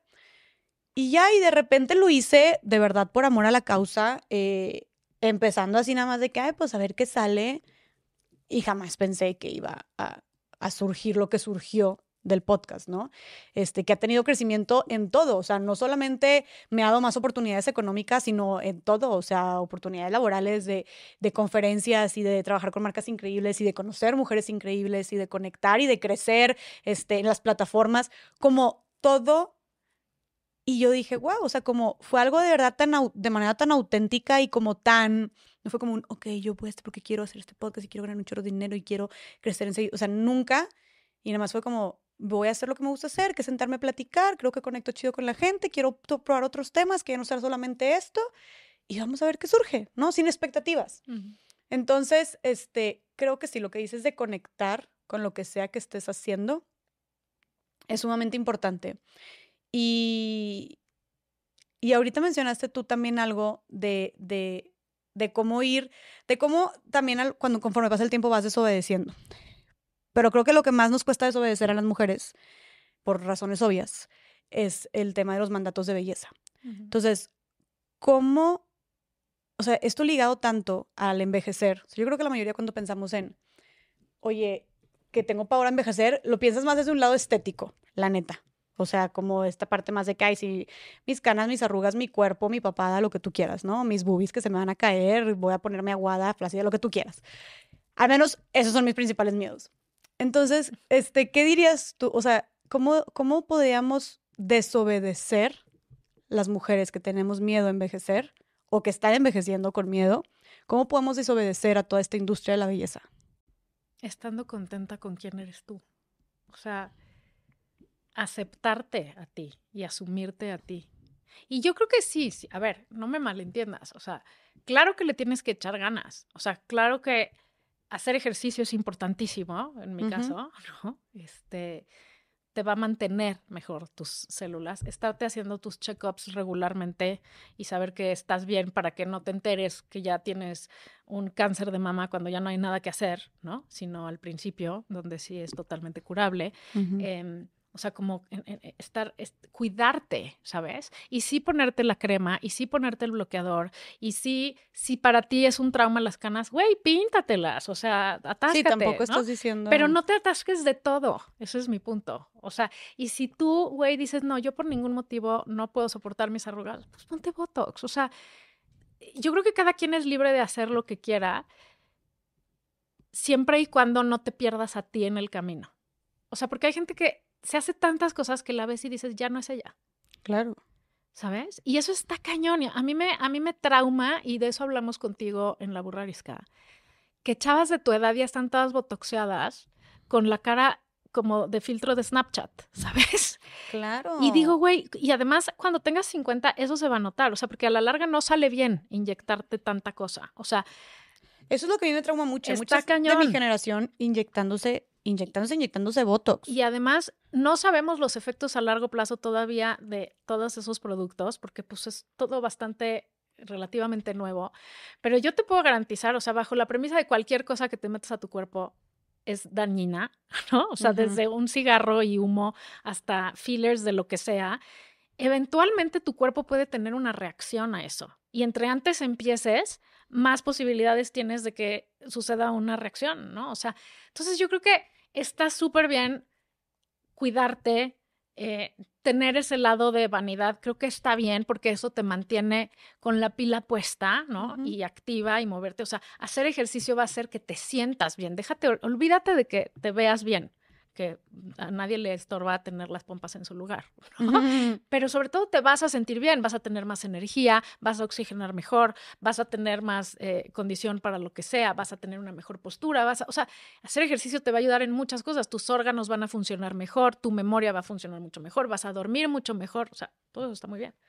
Eh, ir al doctor regularmente y hacerte tus check-ups y hacerte tus, tus mastografías y checar tus niveles hormonales cuando llegas a la menopausia, porque esa es una noticia que les tengo, no está divertida. la menopausia. y, creo que eso es una cosa de la que estamos muy obsesionados por hablar de fillers y de botox y de tratamientos de belleza. Deberíamos de estar hablando más, más de menopausia. O sea, un millón por ciento. ¿Por qué? Porque, porque, no, porque todo lo que tiene que ver con envejecer precisamente es tabú no está bien y hay que evitarlo y hay que hacer como que no. Y mejor vemos cómo lo tratamos de detener. O sea, es como una pinche fuga de agua en la ventana, güey. Y en vez de ir por atrás y revisar la tubería y cambiar, estamos poniéndole tablitas ahí, pues eventualmente el agua va a salir así, ¿no? Y te va a romper toda la pared. Entonces, necesitamos saber más qué nos espera en la menopausia, porque nadie te avisa hasta que te empiezas a sentir fatal. ¿Sabes? O sea, creo que el 80% de las personas, de las mujeres en México no han escuchado hablar de menopausia. No, la verdad, yo tampoco sé mucho de pues, menopausia. Y, está cañón. Nada más escuchas y también, y siento que eso refuerza el tabú, ofensas como, o, eh, comentarios como, ay, anda menopáusica, o no, pues es que ya entró la menopausia. Así es. ¿Sabes? Eh, la menopausia lo que quiere decir es que tus hormonas sexuales quedan fuera de servicio. Okay. Entonces tus estrógenos, tu testosterona, todo eso, se bajan los niveles terriblemente. Y eso es otra montaña rusa hormonal igual o más fuerte que la de la adolescencia el peor chiste de la humanidad es que pasa al mismo tiempo que tus hijos son adolescentes. entonces se pone chingón. Em, y entonces pues, tu cuerpo vuelve a pasar por una serie de cambios. Estás cansado, estás irritable. O sea, lo mismo que cuando eres adolescente, pero en vez de para arriba, para abajo. ¿Sabes? Ok. Eh, y, y, el deterioro empieza a ser más rápido si todas tus hormonas están en el piso, pues tu piel está menos bien, tu pelo está menos bien, tu, todo, ¿no? Entonces no te sientes cómoda con tu cuerpo. Sexualmente también como que... Baja el libido cañón, dejas de, o sea, el insomnio, a mí lo que más me ha pegado es el insomnio. Este, o sea, yo que toda mi vida dormí perfecto y los malditos bochornos que te despiertas no son, no, les tengo una noticia, no son una leyenda urbana, son totalmente reales. Y te despiertas a medianoche de cambiarte la pijama que dices, ¿qué es esto? ¿No? Como que tienes fuego por dentro. Y yo creo que estaría bien que nos fueran dando un heads up de esto y saberlo más y integrarlo más, además de todos los tratamientos que te puedes hacer, qué esperar y qué hacer para que no te agarre con los dedos en la puerta otra vez. ¿Me explico? O sea, si nosotras nos, y entonces regreso al tema de estarte monitoreando y monitorear tu salud regularmente con médicos profesionales y no pedir consejos en los grupos de Facebook de, oigan, amigas, ¿qué me tomo? Porque me he sentido súper mal. Tengo menopausia, yo creo. No, eso no se hace. Se va al doctor y te dicen para tu edad, peso y estatura y tu perfil hormonal qué tienes que hacer. Bendito sea Dios, ahora existen reemplazos hormonales eh, bioidénticos, porque los de antes eran totalmente sintéticos y eran súper cancerígenos y o sea, la ciencia ha avanzado cañón y nos puede ayudar cañón a que envejecer se vuelva menos dramático y menos pinche, ¿sabes? Entonces, los reemplazos hormonales bioidénticos lo que hacen es que te pones un shot o lo que te toque ponerte de las hormonas que estás bajo y entonces te sube tus niveles hormonales y entonces te sientes mejor, estás menos cansado, duermes mejor, tu piel se tarda más, o sea, retrasas un poco eh, el deterioro del cuerpo, porque sí, sí es un hecho, el cuerpo se deteriora. Pero si lo estás tratando de, si el deterioro lo estás tratando de evitar desde los 20, te tengo una noticia, güey. Cuando llegues a los 60 ya no va a haber nada que hacer. O sea, ya vas a estar deformado de tanto filen en la cara, ¿sabes? Entonces, para terminar lo que me preguntaste, pues yo creo que eso, o sea, hay que cuidarse, ¿sí? La salud y el físico, pero no hay que obsesionarse. Más bien hay que ver qué elementos tienes y usarlos a tu favor. Y lo demás, pues sí, sí hay una gran dosis de agua y ajo. O sea, ¿sabes? O sea, aguantarse y a joderse, que es lo que hay. Y, y, y, pues sí, tienes 50 y, no, no, lo puedes hacer diferente, punto. Eso por, no te puedes operar los 50. Oye, y la, la menopausia, ahorita que mencionas, como que tienes toda la razón o sea, pensamos en envejecer, pero pensamos en mil cosas, pero no pensamos en la menopausia. Y para empezar, está cabrón todo, por todo lo que pasa en el cuerpo de las mujeres a lo largo de su vida. O sea, pasamos por un chingo de cosas. O sea, nos baja a nosotras, nos crecen las boobies a nosotras, no nos embarazamos nosotras, tenemos el parto nosotras, nosotros amamantamos, tenemos la menopausia, la sufrimos nosotras. Digo, creo que los hombres experimentan una especie de menopausia también. Se llama andropausia. Andropausia. Pero eh, pues es creo que bastante más leve. Sí, como mucho más leve. O sea, güey, neta, ¿por qué? O sea, ¿por qué nos tocó tanto, tanta revolución y tanta transformación a nuestro cuerpecito? Y además los 50, o sea, la menopausia te llega al, como te decía, de chiste, pero no es chistoso, a la hora de la adolescencia de tus hijos, te llega es la famosa crisis de la mediana edad que empieza a los 40, pero no se acaba nunca, yo creo. o sea, no, hay una fecha exacta, pero... Es lo que te iba a decir, ¿cuánto dura? ¿Cuándo no, empieza? No, quién sabe. la, primera columna que escribí que se hizo viral, no es la primera que escribí, pero es la primera que se viralizó, se llama La crisis de los cuarenta y cuantos.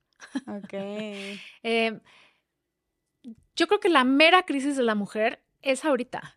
O sea, en, mi edad, porque es la, es la adolescencia, es tu cuerpo que, por más que, y yo te lo digo yo, que para mí envejecer no es, o sea, es, una, es lo esperado, es, lo que tiene que pasar, pues así es, no, no puedo ir en sentido contrario. Y, y llevo bastante bien la relación con eso, pero fue un shock el día que me dijeron, tus hormonas ya están fuera de servicio.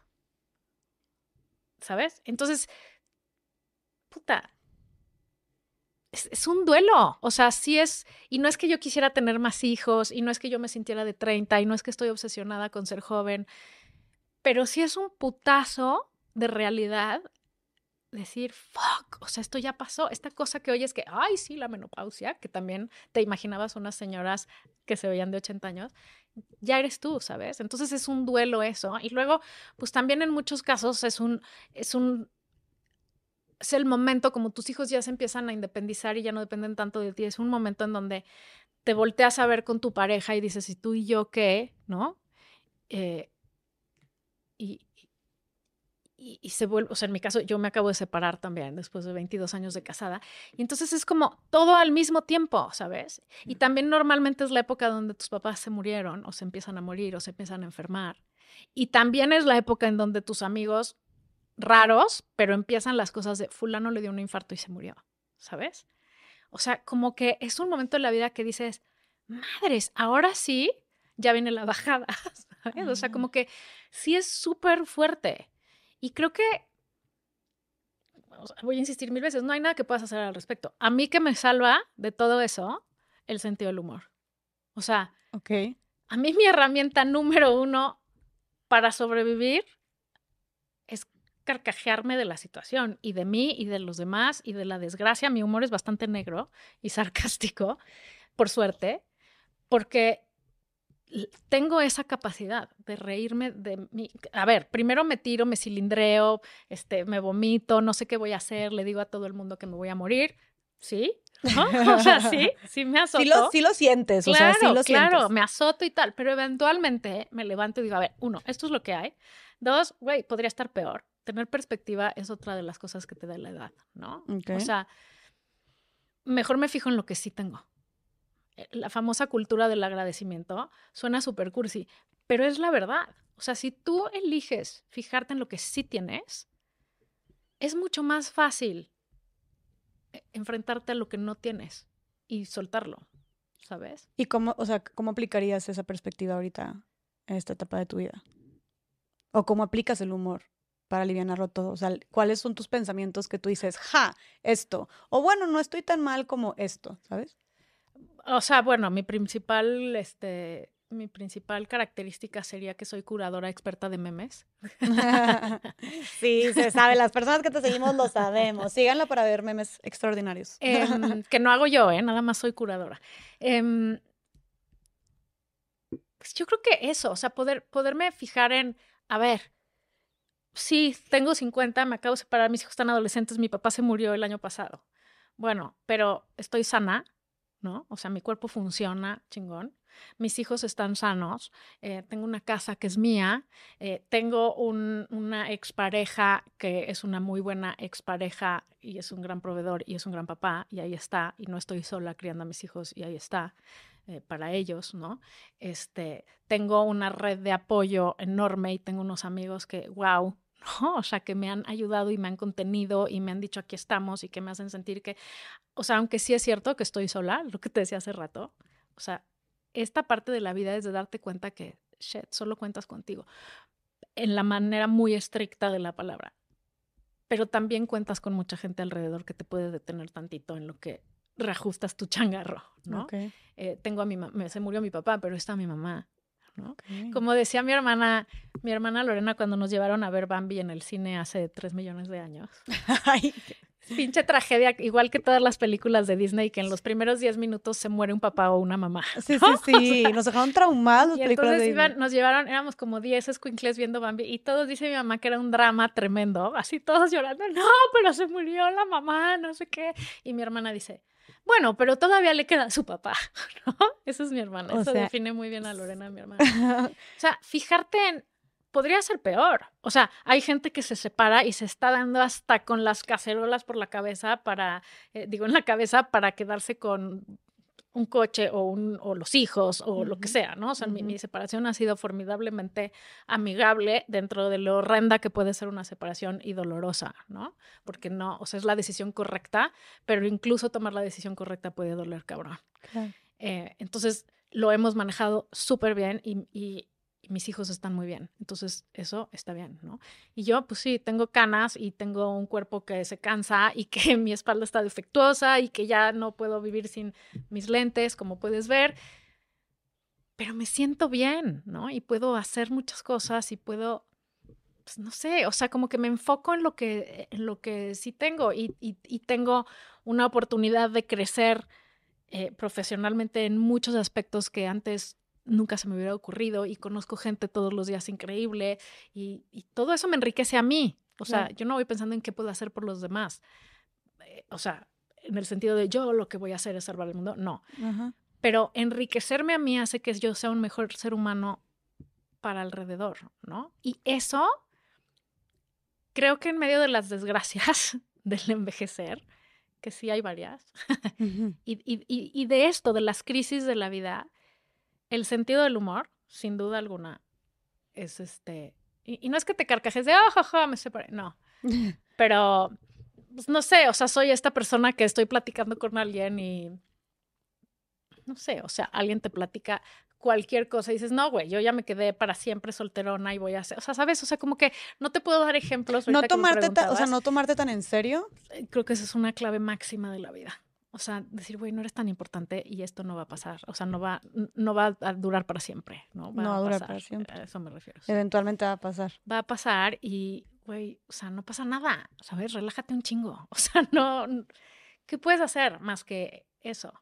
Y la otra es el servicio. O sea, creo que una cosa que yo he aprendido con los años es que el mejor antidepresivo, la mejor receta para sentirme bien conmigo y para salirme de mi angustia catastrófica galopante, que, es que yo me cilindreo cañón, soy súper neura así, me quedo ahí atorada, es hacer algo por alguien más. Ok. ¿No? O sea, fíjate cómo puedo yo ayudar a alguien más. ¿Te sientes útil? 100%. Y, y, otra vez te da perspectiva, porque hay muchos escenarios peores a los tuyos y muchos mejores, ¿no? Pero bueno, ¿qué puedo hacer yo por alguien más? Y eso hace que te salgas de tu cabeza, te salgas de tu desgracia, porque entre más estás en el cilindreo, peor se vuelve todo. O sea, te ciclas, ¿no? En una cosa que luego no puedes salir. Y para eso es crucial tener una amiga, que yo tengo una chingona que se llama Dina, que está en la burrarisca, que me dice, ya para, déjate de cilindrear, pendeja.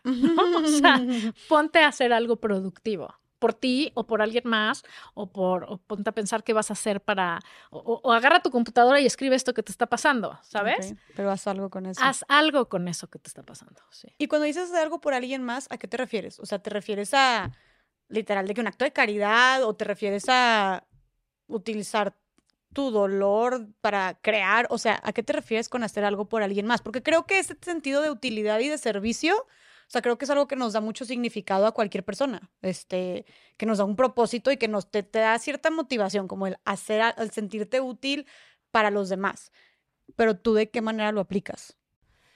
Pues mira, em, yo creo que el servicio se puede aplicar desde, o sea, macro, desde, voy a poner una fundación para X, o sea, y el ejemplo es mujeres que han perdido hijos en accidentes, eh, no sé, me acuerdo una que su hijo se murió en un accidente por un camión de doble remolque porque no están regulados en las autopistas en México, los pinches trailers estos que manejan como si trajeran un Volkswagen, ¿no? Este, y, y, siempre me impresionan estas mujeres que de, de su dolor deciden hacer algo para que no le pase a nadie más o para concientizar o para lo que sea, ¿no? Y esta mujer hizo una fundación para regular el tema de los dobles remolques en las carreteras. O la otra que si le hubieran donado un órgano a su hijo, este, se hubiera salvado y entonces hizo una fundación para donación de órganos. O sea, entonces puedes pensar en algo así gigante, ¿no? De hacer una cosa así de un impacto social muy grande. O puedes en tu comunidad recoger la basura cuando vas caminando por tu casa y decir, ay, ay, quiero un vaso tirado y ponerlo en su lugar. O sea, el servicio es cómo puedo ser útil a mi entorno. Yo, Valeria, ¿cómo hago eso? Pues me fijo en, en cómo puedo mejorar el lugar en donde estoy, siempre, ¿no? O sea, en, yo vivo en un condominio y entonces primero lo cuido, porque es mío, pero es de todos, ¿no? Segundo, respeto las reglas. O sea, es que todo eso es servirle mejor al mundo. O sea, pensar qué tipo de persona eres y qué estás aportando, o sea, qué vas dejando en tu caminito como Hansel y Gretel, cosas buenas o, vas, o, cosas malas. Y por malas me refiero a basura, ¿no? O sea, puede ser, te digo, todo puede ser macro o micro, depende cómo lo veas. Claro. Una, para mí, una, una gran cosa que ha pasado a través de la Margator y que jamás, o sea, y fue totalmente sin querer, fue que en la pandemia me empezaron a buscar mujeres con pequeños negocios, microempresarias, que me decían, güey, llevo trabajando seis años o cinco años o diez años o uno para lanzar mi producto y ya estaba empezando a despegar y pues la pandemia, o sea, estoy a punto de cerrar. Mi trabajo de tanto tiempo se va a ir a la basura. Te puedo mandar mi pastel, bolsas, charolas, este, pan, helados, suéteres, tejidos, X que hago y si te gusta me ayudas a recomendarlo. Y yo siempre, o sea, yo como que antes de la pandemia nunca había trabajado con marcas ni quería, que yo decía, yo lo mío, yo voy a escribir y voy a dar conferencias y punto, y ya con eso tenía suficiente, porque yo soy una persona bastante introvertida que cero quería estar como en así, en la cámara y en el micrófono y en el nada, ¿no? Me causaba ya mucho estrés la pura conferencia solita. Entonces me habían buscado marcas así y yo decía, no, esto no es lo mío, yo cero, cero. Y llega la pandemia y me empiezan a buscar estas personas y yo digo, y, yo y estás encerrado en tu casa y no puedes hacer nada, ¿no? Viendo cómo el mundo se va a caer y se va a acabar y qué vamos a hacer y todos nos vamos a morir. Y estaba yo muy angustiada, igual que todo el mundo, con mis dos adolescentes en mi casa, en fin, todo esto. Y llegó un momento que dije, a ver, si hay tanta gente buscándome para que yo le ayude, porque piensa que mi voz le puede ayudar, y para eso sirven estos pinches followers, que yo siempre he dicho que los followers, ¿qué, güey? O sea, ¿cuál es el big deal? ¿Sabes? El big deal es que tienes una voz que la gente está oyendo. Y para mí fue como un momento de decir, güey, pues si para esto sirve mi voz, se las voy a prestar. Entonces empecé a recibir mercancía de todo tipo, ¿no? La mayoría cosas increíbles. Dije, ok, mi, mi única, o sea, solo tengo que tener, ¿cómo hago esto? tengo que tener una regla, ¿no? Mi regla es solo voy a recomendar cosas que me parecen increíbles, de buenísima calidad, bien hechas, que cumplen una función, que se dice necesita, que por ejemplo, nunca acepto cosas desechables y cosas así que nomás contaminan a lo pendejo, no puedo, porque te digo que hippie interna. Entonces, empecé a hacer eso, que me mandaban justo estos lentes, te mando estos lentes, no sé qué, la, la, la. Y fue una sorpresa impactante para mí ver que alguien me, para mí siempre es y me sigue sorprendiendo que hay gente del otro lado de mi celular oyendo mis necedades, ¿no? Pero el hecho de que la gente reaccionara a, güey, estos lentes están increíbles y que la persona que los vende me dijera, mira, no sé qué va a pasar con mi empresa, pero este mes ya lo salvé por las ventas que hice por ti. Ah. Fue increíble, ¿no? Claro. Y eso, además, o sea, el servicio no nada más hace que tú te sientas mejor porque ayudaste a alguien. El servicio se paga, o sea, no sé si se llama karma o qué, pero siempre se regresa. O sea, lo que tú pones allá afuera regresa. Y eso a mí me ha abierto, o sea, empezar a hacer esto me ha abierto otras opciones. Primero me ha abierto la mente porque he dicho, ah, bueno, también puedo trabajar con, porque jamás les he cobrado un peso a las emprendedoras y nunca lo voy a hacer. Y ahora que trabajo con una agencia, tengo esa misma, o sea, les dije, ok, vamos a hacer cosas con marcas, ¿por qué no? Porque también se vale ganar dinero, güey, porque se vuelve cada vez más chamba la que estoy ahí más tiempo invertido, ¿no? Este, pero no voy a dejar de hacerlo de las emprendedoras. Y de hecho hice un bazar en noviembre, el bazar de la Margator recomienda, porque todo lo acabé con la Margator recomienda la Margator. O sea, como que empecé a hacer sin querer un sello de calidad mi calidad a otra persona le pueda parecer terrible, ¿no? El día que hicimos el bazar en Troop en, noviembre, que eran 40 de mis marcas favoritas, o sea, pocas veces en mi vida me he sentido tan feliz. Ah. Porque primero le puse cara a la mayoría de esas emprendedoras, porque pues todo era pues, por mensaje, ¿no? Y segundo, como esta cosa de mis tres minutos de ego, aquí van, que la gente llegue y te diga, güey, es que no sabes cómo me has ayudado, es que no sabes lo que he vendido, es que no sabes lo que pude hacer después de lo que tal. O sea, es como, wow, o sea, el impacto que puedes tener por hacer algo que tal vez no quieres hacer y no te cuesta, porque a mí ponerme enfrente de una cámara no me sigue sin encantar, ¿sabes? Y de hecho cuando recomiendo cosas es rarísimo que yo salga, o sea, yo no me pongo la chamarra y digo, ay, miren mi chamarra y tal.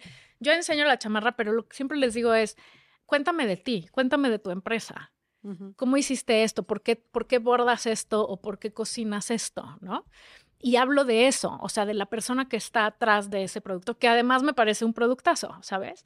Entonces, cuando dices, qué increíble que le ayude a alguien a pasar el mes o a crecer su negocio o a vender pinche mil millones de pesos, que no, no es cierto, pero... no, pero a, sacar, a sacarlo adelante. Es súper gratificante, o sea, es el mejor antidepresivo del mundo y es súper... Qué chido. Empoderador, odio la palabra, pero para, para, el, para el bienestar, o sea, para tu alma, no para el ego, no para soy una chingona porque pude, cero. Para decir, qué increíble que pude hacer algo por alguien más. Y yo lo único que hice, güey, fue decir que me fascinan sus lentes. ¿Sabes? Sí. O sea, y, y, sin ningún otro interés. Claro, soy la ganona y me quedé con unos lentes, pero no. Va más allá de ti. O sea, cuando lo haces, el servicio cuando es sin intención y que es nada más por, por buen pedo, ¿sabes? Porque hay gente que me dice, bueno, pero ¿cuánto me cobras? Nada, ¿cómo? Nada, güey, eres una microempresaria, ¿no? De hecho, mi bazar, eh, cuando Trup me propuso hacer un bazar, le dije, ok, pero no le vamos a cobrar a las emprendedoras. Los bazares normalmente cobran la mesa y, o un porcentaje de las ventas. Mm. Y les dije, sí, pero no les vamos a cobrar a ellas, ni un peso. Ellas lo que ganen, lo tienen que ganar para ellas, porque son así, ¿no? Y creo que ese, fue el, o sea, nadie lo podía creer. Oye, ¿quieres estar? Las invitaba y les decía, ¿quieres estar en mi bazar? Sí, ¿cuánto cuesta? Nada no, ¿cómo crees? No sé qué. Y, pero entonces te tengamos que dar un porcentaje. No, nada. Y no gané ni un peso del pinche bazar. o sea, pero quiero decirlo. Pero, ganaste pero gané, me fui de ahí, o sea, diciendo, qué increíble, necesitamos hacer más de estos. Porque, porque cuando, o sea, esta es una gran cosa para envejecer bien. Tener algo que hacer, tener un proyecto, tener algo que te dé ilusión. O sea, todas esas mujeres, si sus negocios crecen, ellas crecen también y creces más feliz. Porque lo único que importa realmente de envejecer es poder ver para atrás y decir, estoy conforme y contenta con mi vida. O sea, lo hice bien, hubo momentos asquerosos, pero estoy en paz conmigo y, y estoy orgullosa de lo que he hecho, no por mí nada más, sino ¿a qué contribuí? O sea, igual que cuando yo le digo a mis hijos que te prestan algo, lo tienes que devolver mejor de lo que te lo prestaron o lo encontraste, ¿no? Pues yo creo que con el mundo funciona igual. O sea, cuando te vas de aquí, tienes que decir, ¿qué dejé atrás de mí? Aunque sea la cosa más que tú digas X sencilla, que tal vez solo te importa a ti, o tal vez solamente tú le, importa, tú le encuentras importancia de que, no sé, escribir poemas o jardinería, ¿sabes? Pero como hacer algo donde disfrutes y lo puedas hacer bien, se me hace que es una, o sea, es una, es una forma bien padre de darle también sentido a tu tiempo y a tus, y a tus talentos. Totalmente. Así como es importantísimo tener un proyecto profesional, que, ojo que puede ser que quieras ser directora de una empresa o puedas o quieras hacer cupcakes. Las dos están bien. Lo que sea mientras te conectes con eso, ¿no? Pero paralelo a eso, la importancia que tiene darte tiempo a ti para hacer lo que tú quieres. Que para una puede ser escribir poemas, para otra puede ser dormir una siesta, para otra puede ser ver su serie a las seis de la tarde un rato, para otra puede ser leer, para otra puede ser carcajearse con sus amigas una tarde. O sea, tener tiempo de no hacer nada y de no hacer, aunque estés haciendo, pero me refiero al, al descanso porque sí. O sea, otra cosa que, que, que, que glorificamos en la sociedad, etcétera, en la que vivimos, es vivir en chinga. Se nos hace súper cool vivir en chinga. Entonces siempre, súper productiva. ¿Cuándo nos vemos? Ay, no, güey, estoy tapada. Ay, no mames. O sea, ¿sabes? O sea, uno tiene que tener tiempo para uno. Porque si no, pues te quemas. O sea, el famosísimo burnout. Si todo el tiempo estás produciendo y, echas la máquina a andar sin parar, se va a quemar. O sea, tienes que tener tiempos de descanso y tiempos que te enriquezcan a ti y que te permitan apagar el cerebro y, y conectar contigo. ¿No? O sea, eso es súper importante también. Entonces también pondrías este tema de tanto el servicio como el, el tiempo para ti como una forma para envejecer bien. Claro, mira, vamos a repasar. El ejercicio, eh, tus check-ups regulares, ¿no? Atenderte físicamente por dentro y por fuera, digamos. Eh, tener un propósito, el servicio, un, un, un eh, proyecto personal, profesional, insisto, desde los cupcakes hasta ser CEO de lo que quieras. Em, tiempo para ti solita de ocio y ocio se llama muchas cosas, ¿no? Y, y, yo creo que otra cosa muy importante aquí es la parte de tu red social, que le hemos hablado mucho, pero la diría como otro de las cosas fundamentales. O sea, seguir conectando con gente hay mucha gente que dice, no, es que los amigos ya no, o sea, vas perdiendo amigos y ya no haces nuevos amigos. No es cierto. O sea, yo he hecho muchas nuevas, muy buenas amigas los últimos cinco años, ¿sabes? O sea, en todo este medio que te vas metiendo encuentras gente increíble que te jala, como Bárbara que me trajo aquí, ¿no? Este, que te jala, te empuja, te dice, em, increíble y con quien vas teniendo, porque sí, vas perdiendo mucha gente porque ya no encuentras maneras, o sea, ya no encuentras puntos en común, pero vas encontrando la gente con la que sí tienes en común. O sea, creo que eso es otra cosa que tiene la edad. Descartas mucho más rápido y detectas mucho más rápido a un idiota. ¿Sabes? O dices, güey, qué hueva esta persona o esta persona tiene que ser mi amiga. Por eso las mamás tampoco nunca se equivocan cuando te dicen, esa amiga no me encanta, no me late. y ahí vas. Ajá, sí, sí, sí. es mi amiga, mamá, déjame. Me pasó. Oye, y este, antes de empezar a concluir, hay algo que no, o sea, no quiero que pasar desapercibido este tema, que es como esta doble moral. Sabemos que hay una doble moral y que nos encanta meter temas de género en este podcast, entre hombres y mujeres en muchas cosas, en muchos temas de la vida, pero ¿crees que también en temas de edad ¿Existe una doble moral entre hombres y mujeres? desde los hombres envejecen como los buenos vinos y las mujeres ya están viejas, ¿no? O sea, mm. claro que hay una doble moral. pero es una doble moral que, o sea, insisto, o sea, tenemos que romper esa esa pinche creencia. O sea, ¿por qué? ¿Según quién? O sea, perdón, yo he visto muchos señores de mi edad que están gordos, pelones y, y, lo único que hacen es ver la tele todo el día, ¿sabes? O sea, estoy seguro mejor que uno de esos. Y también seguro hay uno más guapo y también seguro hay una mujer más guapa que yo y hay una menos. O sea, ¿qué importa? ¿Sabes? O sea, yo pienso que definitivamente, y eso es un tema totalmente de género y de patriarcado, los hombres tienen permiso de envejecer y las mujeres no. Y tan permiso que hasta, como dijiste tú, o sea, los hombres como, ¿cómo dicen? Como un buen vino. Eso es lo que te acabo de decir. lo que acabas de decir. O sea, tan permiso que hasta se les reconoce o se les admira más o hasta te dejas las canas y ah, te ves más sensual. wow, los hombres con canas, ¿no? Y, y las mujeres comprándose mil productos y sometiéndose a mil procedimientos para taparse las canas. O sea, es que está tan fuerte así la doble moral. ¿no? Y también lo decía Romina alguna vez, como una, decía, un hombre de 40, o sea, una mujer de 40 es una quedada solterona, ¿no? Amargada. Un hombre de 40 es el mejor catch. Como hoy. Exacto, exacto. El galanazo que nadie ha podido atraparlo. Y una mujer eh, o sea, una mujer que da instrucciones, que sabe delegar, que dice lo que hay que hacer, que es directora y que no se anda con chingaderas, es una pinche vieja histérica y un güey que hace lo mismo es un líder, ¿no? Es lo mismo, o sea, claro, por supuesto que hay un problema con, con la idea de que los hombres tienen permiso y las mujeres no. Y, pero yo creo que somos parte del problema. O sea, en el momento que vas y te compras todo y te, o sea, y entras en esta dinámica, es que me tengo que ver joven, es que me tengo que ver. A, mí alguien, ahora que me separé, me dijo, güey, pero no te vas a pintar las canas porque ahora vas a estar soltera. Y le dije, güey, perfecto, es el primer filtro, la primera bandera roja tipo que me diga, tienes canas, píntatelas, delete. Claro, claro, ¿sabes? claro, claro. O sea, me encanta. Y, y, claro que a lo mejor estas cosas, o sea, tomar tus posturas y desobedecer a los sistemas, por supuesto que es un sistema de depuración, porque mucha gente no le va a gustar. O sea, yo he perdido amigos, he perdido eh, oportunidades, he perdido cosas porque no me cuadraba a, las expectativas de los demás. Pero ¿sabes qué?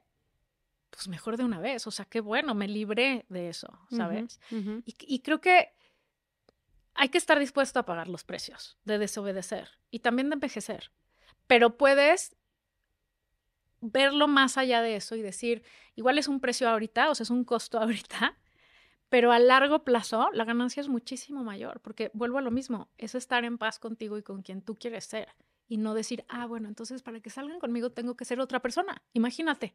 Claro. Güey, no mames que a los 50 años voy a empezar a salir con alguien sin ser yo. O sea, no, toda esta madriza que me he puesto 50 años para volver a, o sea, para, para aparentar algo que no soy. No, no, no. O sea, algo hay que aprender. Que es otra cosa que te quería preguntar. A ver, mencionaste que este, te, te, separaste y ahora estos comentarios como, ay, si salías con otros hombres y no sé qué, y estás dispuesta a cambiarte. O sea, tú estás abierta a como seguir buscando el amor o conocer otras personas, eh, hablando, o sea, de, en, temas de como relaciones afectivas. ¿Estás abierta a esto? ¿Qué le dirías a las mujeres que ya tienen tu edad o que están más grandes y que dicen, güey, yo creo que ya estoy muy, yo estoy muy vieja para esto, ya se me fue el tren o ya son cosas que ya tengo a mis hijos y y nada más me voy a enfocar en ellos y no me interesa, no debería de interesarme nada más. Mira, yo si algo he aprendido es que no controlas nada y que nunca sabes todo lo que puede pasar.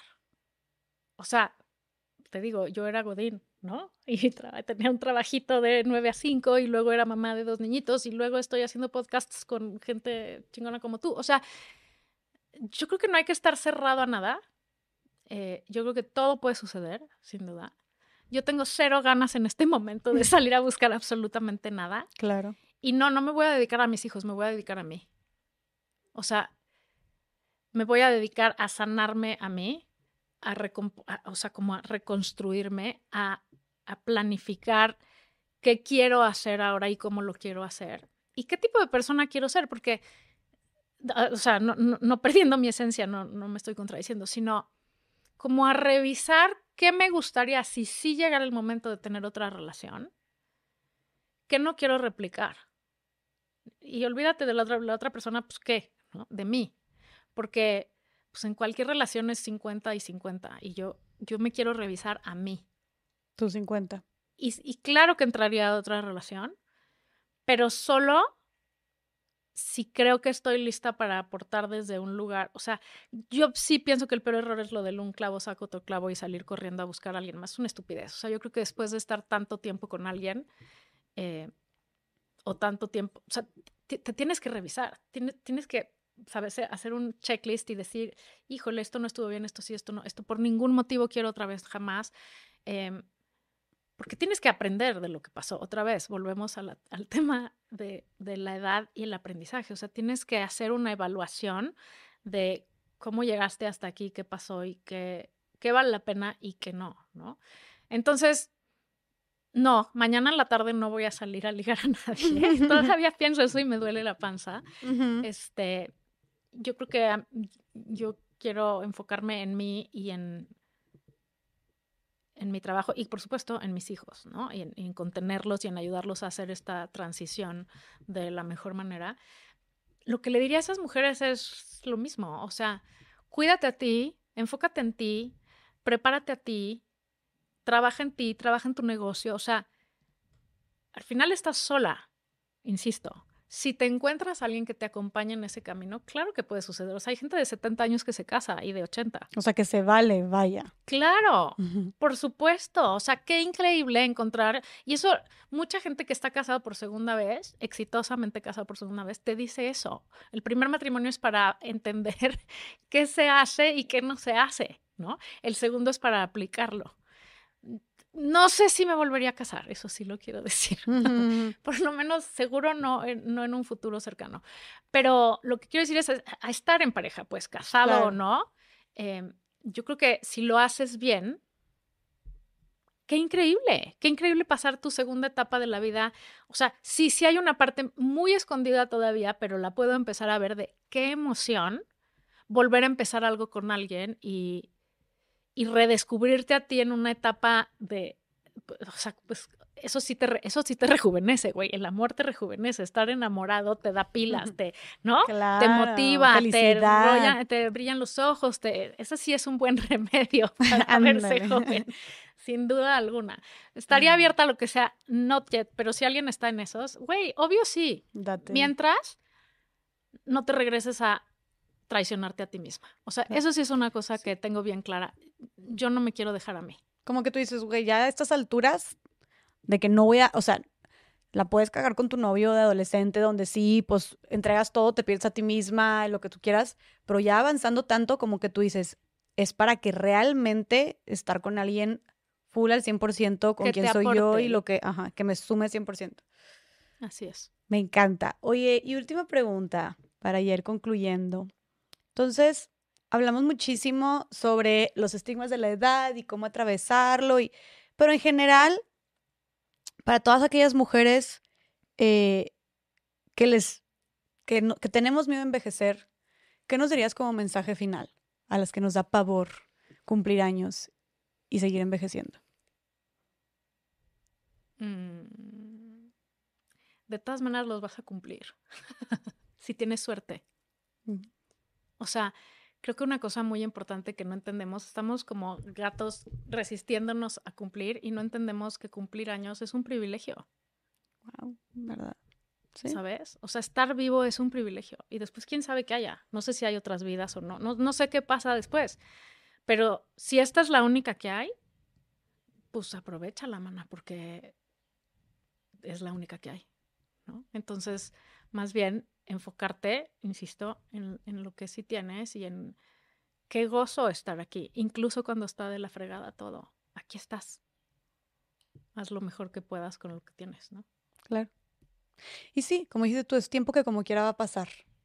Entonces vas a pasártela quejando con miedo a cumplir 28, 30, 40, 50, 60 años o vas a hacer una fiesta de cumpleaños bien chida y la vas a celebrar con la gente que más quieres.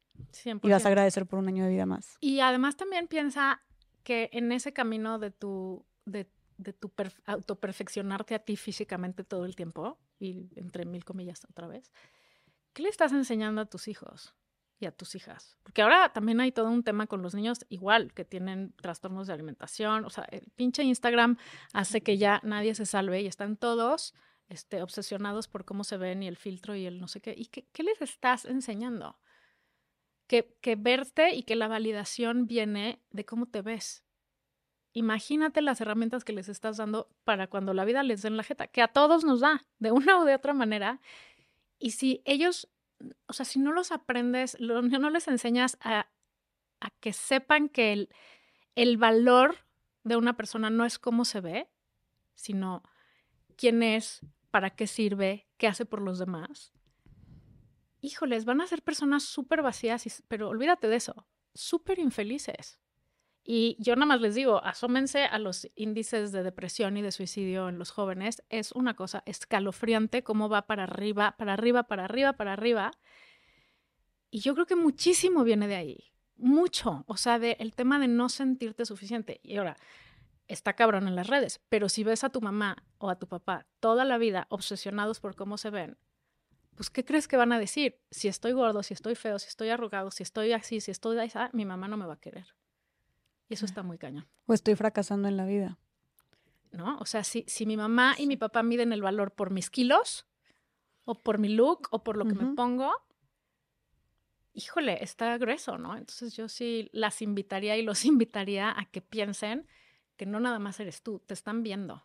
Exacto, te están viendo, te están escuchando. Porque como dijiste, no solamente, o sea, creo que eso se rescata no solamente de los comentarios que hacen los papás o mamás hacia sus hijos o hijas, o sea, directamente de su cuerpo o de su forma, sino cómo te hablas, como dijiste tú al principio, cómo te hablas tú también. O sea, si tu hija, que está chiquita, está viendo que tú estás frente al espejo. Y dices, estoy gorda. Estoy súper gorda, y qué fea, y no sé qué, y subí de peso, yo... Tu hija lo está viendo y entonces está, está asociando, obviamente, que está mal entonces subir de peso o, o, está aprendiendo en qué fijarse más. Pero sobre todo está relacionando que tú la validación la das a través de eso. Y eso es uno de los grandes orígenes de los trastornos alimenticios, el tema con la mamá y lo que la mamá piensa que está bien o mal. Okay. Sí, porque tú siempre vas a querer complacer a tu mamá. O siempre vas a querer que te pues quiera. exacto, tu mamá. que te hace que, que te quiera. Claro, qué fuerte. Claro, claro, claro. Entonces hay que tener como un poco más de responsabilidad de nuestra vida y cómo la queremos vivir, pero también de qué le estamos enseñando a los que somos responsables de. Como dices tú, te están viendo y te están escuchando. Y van a hacer lo que tú hagas, no lo que les digas que hagas. Entonces, muy importante. Claro, se aprende con el ejemplo. Se enseña con el ejemplo. Así es. Ay, pues, la Margator. Muchísimas gracias por estar aquí. Fue un gusto tenerte. Eres una persona muy valiente, muy desobediente. Este, y, y gracias porque creo, nos escuchan. Ya ahora sí que creo que personas de todas las edades. Sé que nos escuchan muchas mujeres de tu generación también, de 40, 50, entonces estoy muy segura de que seguramente algo les llegó por ahí y a los que no también, a mí también. Yo, mira, yo ya me comprometo a disfrutar y abrazar cada año mi edad, eh, a cuidarme, obviamente, eh, y agradecer por cada año más de vida, la verdad. Y que es un trabajo, obviamente, pues si te bombardean todo el tiempo con eso, es difícil, pero creo que cuestionándolo y haciendo consciente también esto, e, este camino puede ser vez uno mucho más llevadero. Yo quisiera, yo, yo, quiero eso, o sea, yo quiero como tener 40, tener 50, tener 60 años y no estarme retorciendo porque, o preocupando cada vez que se acerque un 27 de octubre, mi cumpleaños, en, ay no, un día, un cumpleaños más, ¿no? No. No, o sea, no quiero vivir, la neta qué hueva, no quiero vivir mi vida así. O sea, no, porque la vida se celebra. y ya, eso es lo que Exacto, quiero disfrutarlo, quiero agradecerlo. Y como dices tú, cada etapa tiene sus cosas donde pues está mal, pero está súper chido también, ¿no? Entonces, a final de cuentas, este, y, y, creo que también es una oportunidad de, entre más creces, una oportunidad de ser mejores, de ser más sabios, de ser más sabias, de tener mejores relaciones, tanto contigo como con las demás personas. Entonces creo que se va poniendo mejor o se puede ir poniendo mejor también. Sin duda. Arriba las canas. Uh, oye, déjanos tus redes, por favor, y tu podcast también, ¿dónde te podemos encontrar? Arroba lamargator en todas las redes. Mi blog es lamargator.com, ahí están todas las opiniones que nadie me pidió. Mis audiolibros están en Vic y mi podcast, que comparto con otras dos señoras muy chingonas, se llama La Burra Arisca, está en todas las plataformas de audio. La Burra Arisca. Me encanta. Gracias por todo lo que haces. Sigue abriendo caminos e incomodando a muchísimas personas y abriendo mentes. Muchísimas gracias también a las personas por estar aquí. Platíquenos si les cayó algún 20, si también tienen estas inseguridades, si se sintieron liberadas de alguna manera o, asustadas. asustadas también, este, si tienen ganas de desobedecer al sistema, acá como la Margator. Y bueno, gracias por estar aquí. Nos vemos en el siguiente episodio de Más allá del Rosa. Bye.